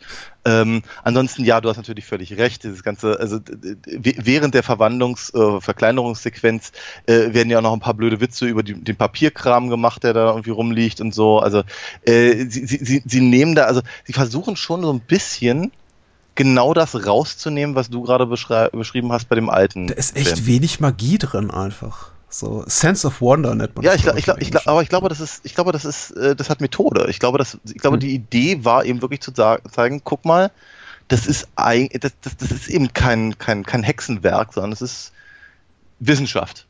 So. Hm. Der eine, äh, ich, ich, erinnere mich da sehr, sehr gut dran, ne? dem, dem, dem, dem Doktor, der dann eben später durchs Einkaufszentrum rennt, äh, sagt dann auch einer, äh, dass ein anderer Arzt noch nicht anwesend sei und er sagt, ja, das ist, das ist nicht mein Problem. Hm. Allein darauf könnte man halt irgendwas aufbauen, tut der Film aber überhaupt nicht, weil er im, im, im Prinzip die Professionalität oder die Abgeklärtheit äh, der ganzen Geschichte ähm, äh, so, so, so in den Vordergrund äh, setzt. Und das, das mag eben mit, mit System sein, um eben ähm, im Prinzip äh, den Zuschauer davon abzulenken, die ganze Zeit zu denken, hu, ist das toll, hu, was sind das für großartige Effekte, hu, mhm. äh, was, was passiert da, das ist alles so fantastisch, die Reise. Ja, sondern zu sagen, nein, es geht eben nicht um, den, um das U-Boot, das sieht zwar alles toll aus und wir haben viel Geld in äh, ILM gegeben, aber es geht eigentlich um Mac Ryan und es geht um, eigentlich um Martin Short, Mhm. Wie, wie, wie, wie aus einem, einem, äh, einem Wicht, der an der Kasse steht und Angst hat vom, vor, vor, vor, vor einer rothaarigen äh, Kundin, äh, eben mhm. letztendlich dieser, dieser halbe James Bond am Ende des Films wird. Ich glaube, das, das ist der Punkt. Und ich glaube, deswegen werden die Sachen halt, die anderen Sachen werden halt, glaube ich, so runtergekürzt. Ähm, wobei ich aber zum Beispiel sagen muss, ich fand das eigentlich ziemlich cool. Ich fand das eine ganz, ganz großartige Idee, wie eben hier äh, äh, Dr. Kanker, also Fiona Lewis, mit ihren, mit ihren Schergen da in die äh, in, in, in das Labor ein, einbricht und die eben alle diese Betäubungs- Sprays haben. Und ich dachte, das ist eine ziemlich großartige Idee. Weil die haben überhaupt gar kein Interesse daran, irgendwie alles niederzuballern, wie, weiß ich, bei Die Hard oder sowas, sondern eben Nein, die wollen eigentlich nur die, die Forschungsergebnisse und dann sind sie auch wieder raus. Also es geht mhm. ihnen ums Geld, es geht nicht darum, jemanden umzubringen oder möglichst unangenehm zu sein als Bösewicht. Äh, das finde ich eigentlich eine ziemlich coole Idee, die ich mir definitiv für irgendwas mal auf, auf also die, die werde ich, mir abschneiden. Da. Also die, die Der Film ist wissenschaftlich nicht sehr belastbar. Im Grunde wird da alles so ganz schnell weggebügelt. Mit, ja, wir, wir, machen das einfach. Und hier ist dieser Chip und der löst alle Probleme. Ja, natürlich. Und dass jemals wirklich genau erklärt wird, was der, was der macht. Und ich bin ihm, da, ich bin ihm dafür sehr dankbar, weil ich will das alles Naja, ich nicht.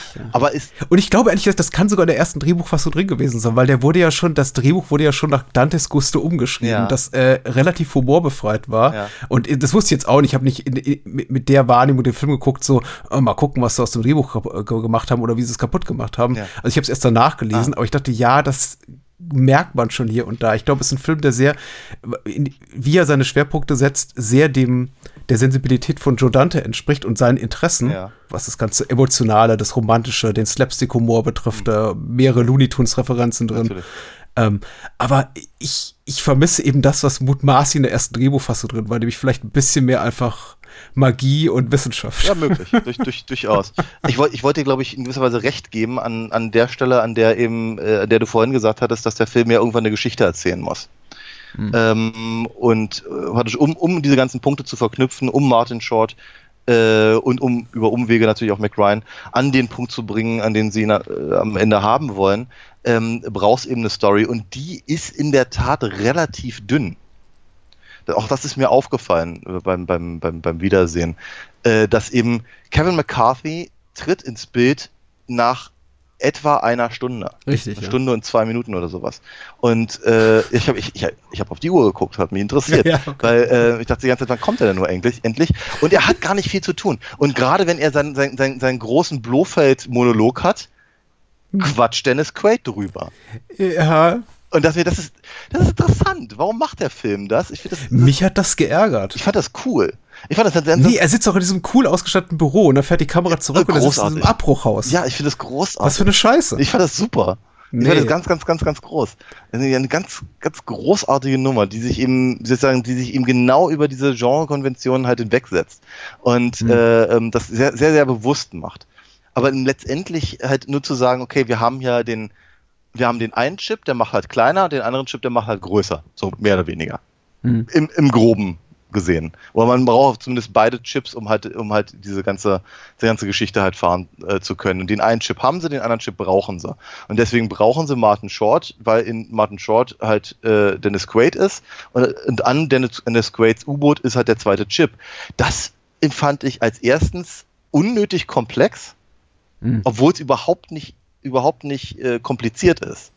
Und ich dachte so bei mir, das ist, okay, äh, was, was, was genau, was genau wollt ihr jetzt eigentlich und was ist jetzt der, was ist jetzt der, der Grund dafür, dass wir eben unsere, unsere Figuren äh, auf dieser, auf dieser Verfolgungsjagd äh, beobachten, äh, die dann letztendlich natürlich zur Konfrontation mit den Bösewichten führt.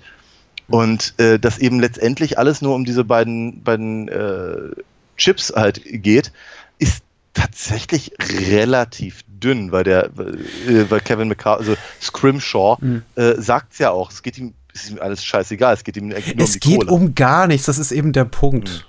Es geht um gar nichts. Es geht um Wirtschaftsspionage und, und, und Diebstahl von Patenten und so weiter und so fort. Sie sagen noch nicht mal, was sie damit machen wollen. Wahrscheinlich einfach den Höchstbietenden weiterverkaufen. Ja. Wenn es wenigstens einmal hieße, wir bauen, weiß nicht, wir, wir, wir, wir unterjochen die Erde und die Menschen, die darauf leben, indem wir irgendwie ihnen allen kleine, kleinen Menschen ins Ohr injizieren, die sie dann steuern. Da, da, da haben wir auch so eine Art Pot-People, wie wir, wie wir es in den Dämonischen haben oder sowas Ja. der Art.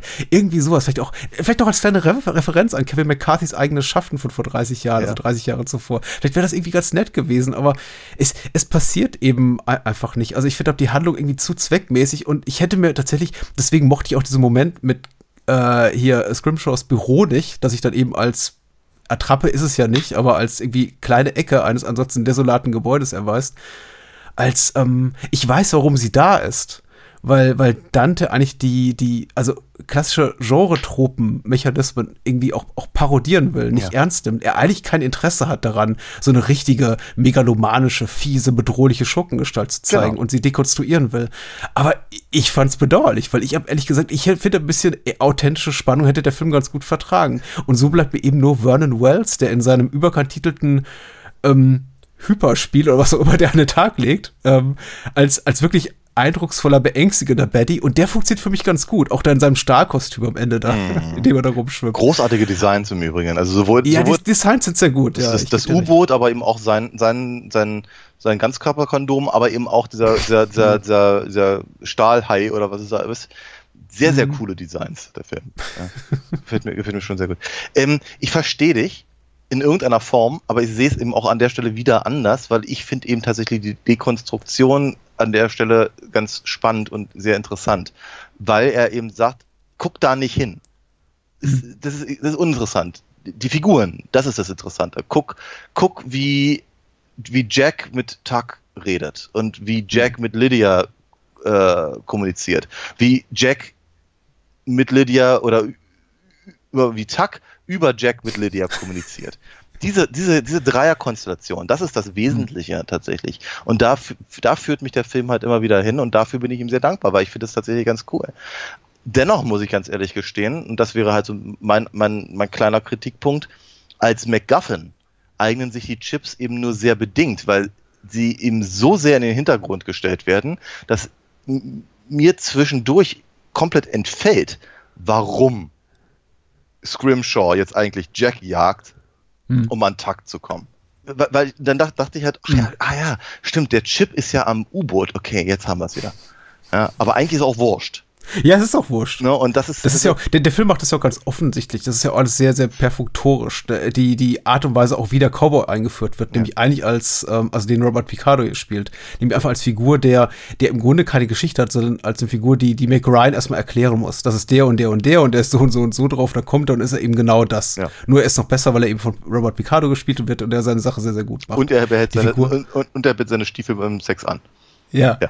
Und das ist sehr, sehr, sehr, sehr amüsant. Aber der Film verschleiert eben auch da nicht, dass er im Grunde kein Interesse daran hat, er- ernsthaft irgendwie, ernsthaft ernstzunehmende Antagonisten aufzubauen. Nein, aber er, Bedrohliche Gestalten. nein, aber er hat ein ernsthaftes Interesse daran, eine Figur wie Jack Potter in Hm. eine Heldenrolle zu bringen, die sonst von einem Typen wie Tuck Pendleton übernommen worden wäre. Da hat er Interesse daran und das, das, das verfolgt der Film eben auch. Ich weiß nicht. Also dafür ist mir der Come-Up-Ins-Moment, also den, den, also die, die- dieser Moment, dieser Empowerment-Moment am Ende auch zu, zu schwach oder in eine falsche Richtung, gegen eine falsche Richtung zielend, wenn Martin Short da irgendwie se- seinem Chef Bescheid stößt und seinem, seinem Love Interest Wendy, die dann sagt, na gut, jetzt gehe ich doch mit dir aus, ähm, der irgendwie sagt, nee, jetzt will ich dich nicht mehr. Ja. Das ist irgendwie, Ja. das wird zu schwach, ehrlich gesagt. Ja, Gott, so hart würde ich nicht sagen. Ich, ich glaube, der Empowerment-Moment für Martin Short ist aber auch eher auf der Treppe. Ja. Das ist der, das ist der Moment. Und dann, das, das, das am Ende ist halt mehr so, das, das ist mehr so das, Marty, wir müssen was für, äh, für deine Kinder tun. Ja, das, äh, also, so dieses, dieses, eigentlich wollen wir keine Fortsetzung drehen, aber hier haben wir mal, ne, hier haben wir so den Hinweis, dass, es, dass die Geschichte weitergeht. Martin Short ist gut. Ich, ich, du, ich habe ich hab wenig Kontext, muss ich ganz ehrlich sagen, weil abgesehen von den äh, äh, zwei anderen Filmen, die du gerade zitiert hast, habe ich ihn, glaube ich, nie irgendwas Okay. gesehen. Ja, für mich, für mich ist, für mich ist er total präsent, weil ich ihn natürlich in Saturday Night Live halt sehr, sehr viel gesehen habe. Natürlich, wann lief das denn? Woher, wo guckst du denn Saturday Night Das Live in den 80ern? Das lief Oder auf 90er. MTV. Die hatten, die hatten ähm, so um ab, na, ich weiß nicht, ich würde sagen 88, 89 oder so. Da hatten wir noch drei Programme. Und das dritte war krisselig. Wir hatten, wir hatten das alles schon. Also wir hatten durchaus schon, Oh. schon Kabel ab 89, glaube ich. So, auf jeden Fall, ähm, Ich habe auf unterfränkischen Acker gewohnt. ah, also okay. alles- naja, alles- jedenfalls, jedenfalls, äh, nee, die, die hatten, die haben im Prinzip Saturday Night Live äh, von der ersten Staffel angezeigt, jeden Abend und morgens nochmal in einer Wiederhol Wiederholung. Das heißt, ich habe ich hab die ganze, ich habe tatsächlich damals alles gesehen, was mit, mit Chevy Chase und, und, und äh, Bill Murray und John Belushi und dann Aykroyd war und dann eben auch die nächste Generation mit im, im, ja, Martin Short und mit äh, John Lovitz und mit Eddie Murphy und wie sie alle hießen. Okay. Steve Martin als Gaststar, glaube ich, irgendwo dabei und so weiter und so fort. Und ich, ich hatte, ich habe die, ich habe damals die, ähm, äh, die, die Twin Peaks Parodie äh, mit Kyle McLaughlin und mit Mike Myers und, und, und so quasi gesehen, als Twin Peaks bei uns gerade lief. Okay. Also das, Okay. ich habe das alles, alles relativ genau Ja, mitverfolgt. da siehst du mal. Ich glaube, das wäre, ich glaube, zu dem Zeitpunkt konnte ich noch nicht mal richtig äh, ausreichend, ausreichend gut genug Englisch sprechen, um ich habe das überhaupt dadurch gelernt. G.I. Joe und äh, äh. Ja, das sowieso. Ich war bloß einfach ein bisschen, bisschen später dran Ja. und kam dann eben so äh, zu, zu MTV Anno 93, 94, nämlich in der, in der Beavis und Butthead-Ära. Ah. Und da habe ich Englisch gelernt. Ja, Da war, glaube ich, Saturday Night Live, zumindest im, im, im britischen MTV, deutschsprachig gab es ja damals noch nicht, äh, abgefahren. Also da lief das nicht. mehr. es kann durchaus sein, ja, das ist dann. Ja, Aber da, da kam dann RTL Samstagnacht und das war ja sowieso besser als alles andere. Aber ich, wollte mal kurz, ich, ich wollte eigentlich was Lobes über Martin Short sagen, um den Film hier nicht komplett abzuwatschen. Wie gesagt, der ist ja auch inszenatorisch, handwerklich äh, sehr, sehr gut. Ist eine Emblem-Produktion, ist sehr, sehr hochwertig. Man sieht, dass der viel Geld gekostet hat. Die Stars sind charmant und der Score ist super, die Kamera ist spitze, das Editing ist fein. Ich mag einfach auch die ganze äh, sehr inspirierte Kamerafahrt zu Beginn. Das ist alles sehr, sehr hübsch. Und Martin Short ist auch toll. Ich war auch von seiner Leistungsfähigkeit, so was äh, Physical Comedy betrifft, Körperkomik, durchaus beeindruckt. Und äh, habe auch gemeint, in einigen Stuntsequenzen ihn zu sehen, dort auf dem Auto stehend, wahrscheinlich mit allerlei Drahtgestell fixiert und so. Ähm, das ist schon sehr, sehr gut. Also hat, hat, hat, mir auch gefallen. Ich wünschte einfach nur alle Beteiligten wären in einem anderen Film vor der Kamera zu sehen. Ich glaube, das sind einfach zwei Hälften, die für mich nicht gut zusammenkommen, weil ich glaube, dieses parodistische Element, auch teils sentimentale, gefühlsduselige, finde ich sehr hübsch, funktioniert für mich aber nicht so gut mit einer halbgaren klassischen Science-Fiction-Spannungshandlung. Ja, aber im Übrigen, das ist, das ist tatsächlich genau der Punkt ist, weil ähm, der Film hört eben auf, ein Science-Fiction-Film zu sein, wenn es denn hauptsächlich darum geht, dass Martin, was, dass Martin Short eben das tut, was er gut kann, eben ein bisschen albern zu sein, aber dann trotzdem äh, auch, auch irgendwie äh, als, als sympathische Hauptfigur da im Prinzip den Film zu führen. Dann mhm. haben wir halt im Prinzip bis zu dem Moment, wo äh, Mr. Igo dann eben in, in dem, äh, also praktisch auch im Martin Shorts Körper ist, haben wir eigentlich relativ wenig Science-Fiction-Momente. Mhm. Wir sehen dann halt Dennis Quaid an seinem, an seinem Computerpult sitzen. Wir wissen zwar, wo das ist, aber wir sehen halt nicht mehr wirklich viel davon. Mhm. Er bewegt sich ja auch kaum, also ähm, geht, geht er, er, fährt halt nicht im Körper rum, er hat sich das irgendwo, irgendwo einigermaßen bequem gemacht, um wieder auch wieder rauszukommen. Mhm. Es gibt, es gibt halt keine, es gibt halt kaum Spannungsmomente im Körper, wird bis zu dem Moment, wo äh, Vernon Wells tatsächlich mhm. da, da mit einsteigt, ähm, das heißt, sagt irgendwie, weiß ich nicht, keine Ahnung. Martin Shorts Körper würde das U-Boot abstoßen wollen oder sowas. Ja. ja. oder eben wird eben die, die, die, also, wo, wo, der, der Film hat ja verschiedene Momente, in denen er so Foreshadowing halt äh, ähm, äh, bringt, inklusive was ich der, der Haarspray-Geschichte. Mhm. Aber äh, zum Beispiel, die, dass, dass, dass irgendwie Martin Short am Anfang, äh, Quatsch, Dennis Quaid, also, also Pendleton, irgendwie äh, am Anfang vielleicht ein Problem hat, äh, äh, irgendwie die, die Magensäure da irgendwie zu äh, manövrieren oder dadurch zu manövrieren, äh, nur um dann später sich daran zu erinnern, dass er da den Bösewicht drin besiegen könnte oder sowas. Mhm. Das hat der Film halt gar nicht. Weil wir, wir haben halt die Prämisse und sobald die Prämisse da ist, wird es ein anderer Film. Nämlich eben die Geschichte von Martin Short mit dem kleinen Mann im Ohr. Mhm. Bis dann eben zum, zum, zum, zum, zum Showdown passiert dann wieder was im Körper und dann sind wir eigentlich auch schon gegen Ende und, und, und, und die ganze, ganze Befreiungsaktion, beziehungsweise die, die Bösen werden eben auch noch irgendwie halb geschrumpft und sowas, was ich auch ziemlich cool fand. Schon gegen Ende, ja, okay. Bitte? Mir kam der Film tatsächlich äh, phasenweise endlos lang vor. Nee, ich, ich, fand, ich fand auch wiederum, ich fand ihn super kurzweilig. Hm. Das, das, ist, das ist, es ist, scheint äh, wirklich eine, eine Perspektivfrage zu sein. Aber ich, ich, ich, ich sehe den Punkt. Wenn du jetzt einen, einen reinen Science-Fiction-Film erwartest, dann verlässt dich der Film nach 20 Minuten. Und, und, Den ich aber und, und, und, und, holt dich erst wieder 20 Minuten vor Ende des Films ab. Dazwischen eben nicht. Und das, das, mhm. das, das verstehe ich und das sehe ich auch durchaus.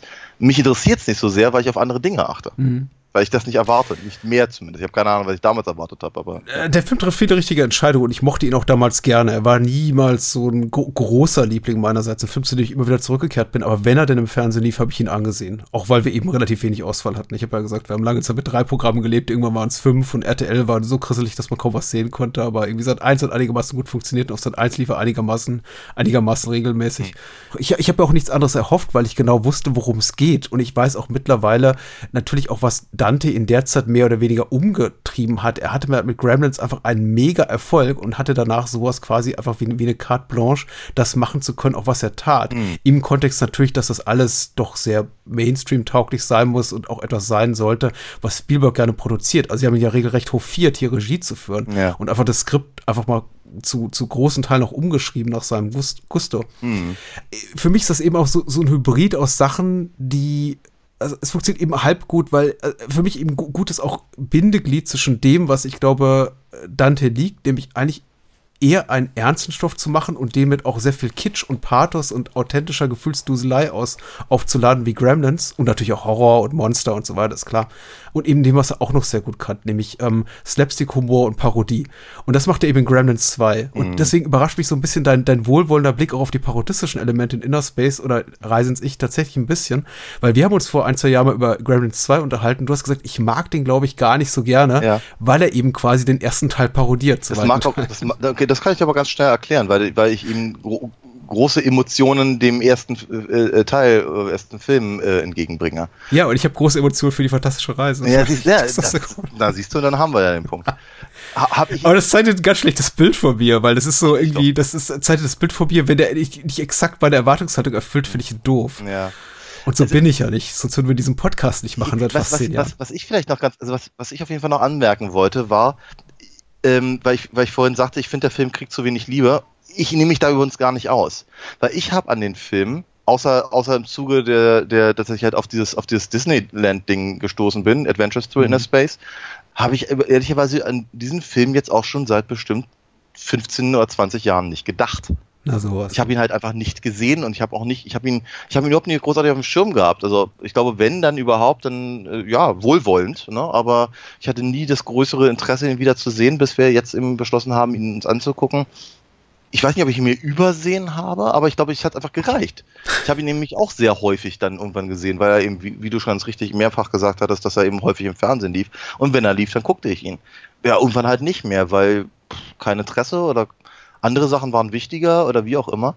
Und jetzt habe ich ihn halt wieder gesehen. Ich habe mich so unglaublich gefreut, ihn wiederzusehen. Mhm. Ich, ich, ich, ich, habe hab schon angefangen zu gucken, ob es irgendwie 3D-Modelle von dem, von dem U-Boot gibt oder so, also die man ausdrucken kann.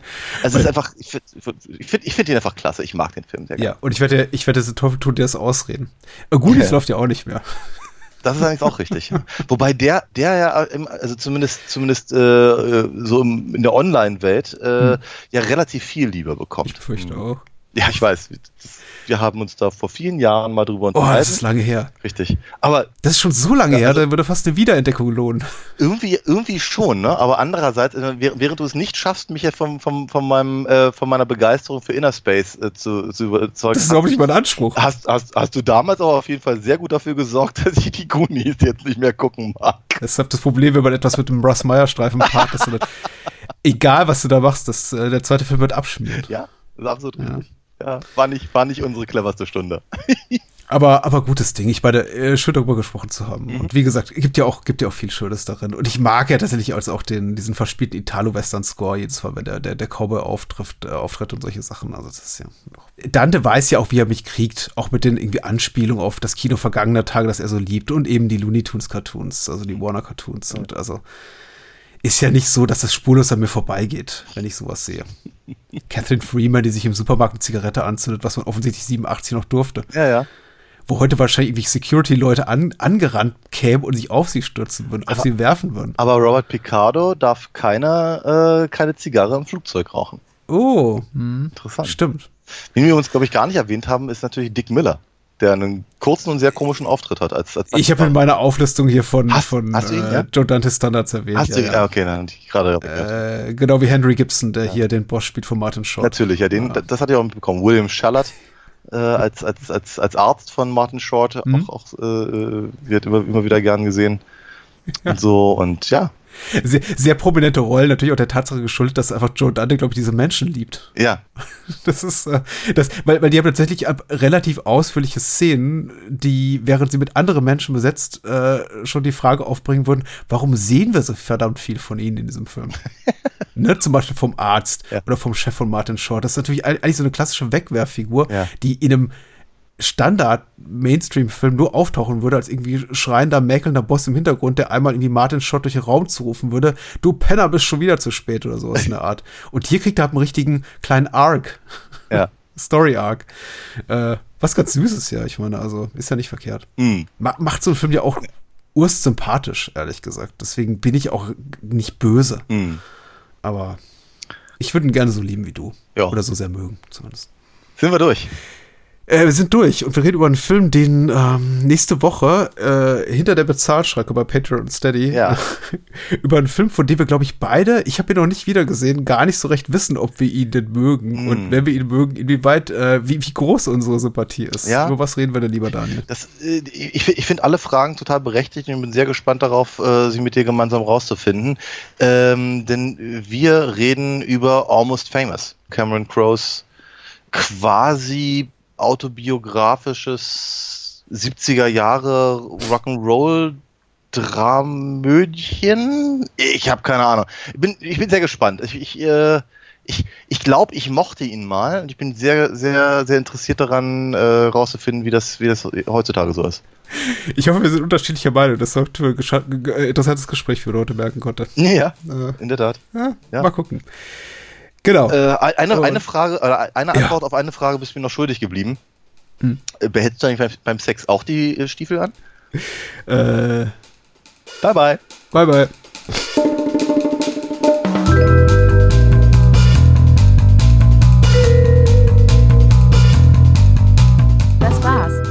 Mehr Bahnhofskino und die Bahnhofskino Extended Edition gibt es bei iTunes, Spotify und überall, wo es gute Podcasts gibt. Kennt ihr bereits Daniels Comics? Auf alinafox.de erfahrt ihr alles rund um seine legendäre Meisterdiebin und ihre Abenteuer. Und denkt bitte daran, eure Unterstützung durch eine Patreon-Patenschaft oder PayPal-Spende sichert diesem Podcast das Überleben. Unter bahnhofskino.com findet ihr alle Möglichkeiten, uns unter die Arme zu greifen. Vielen Dank fürs Zuhören und adios.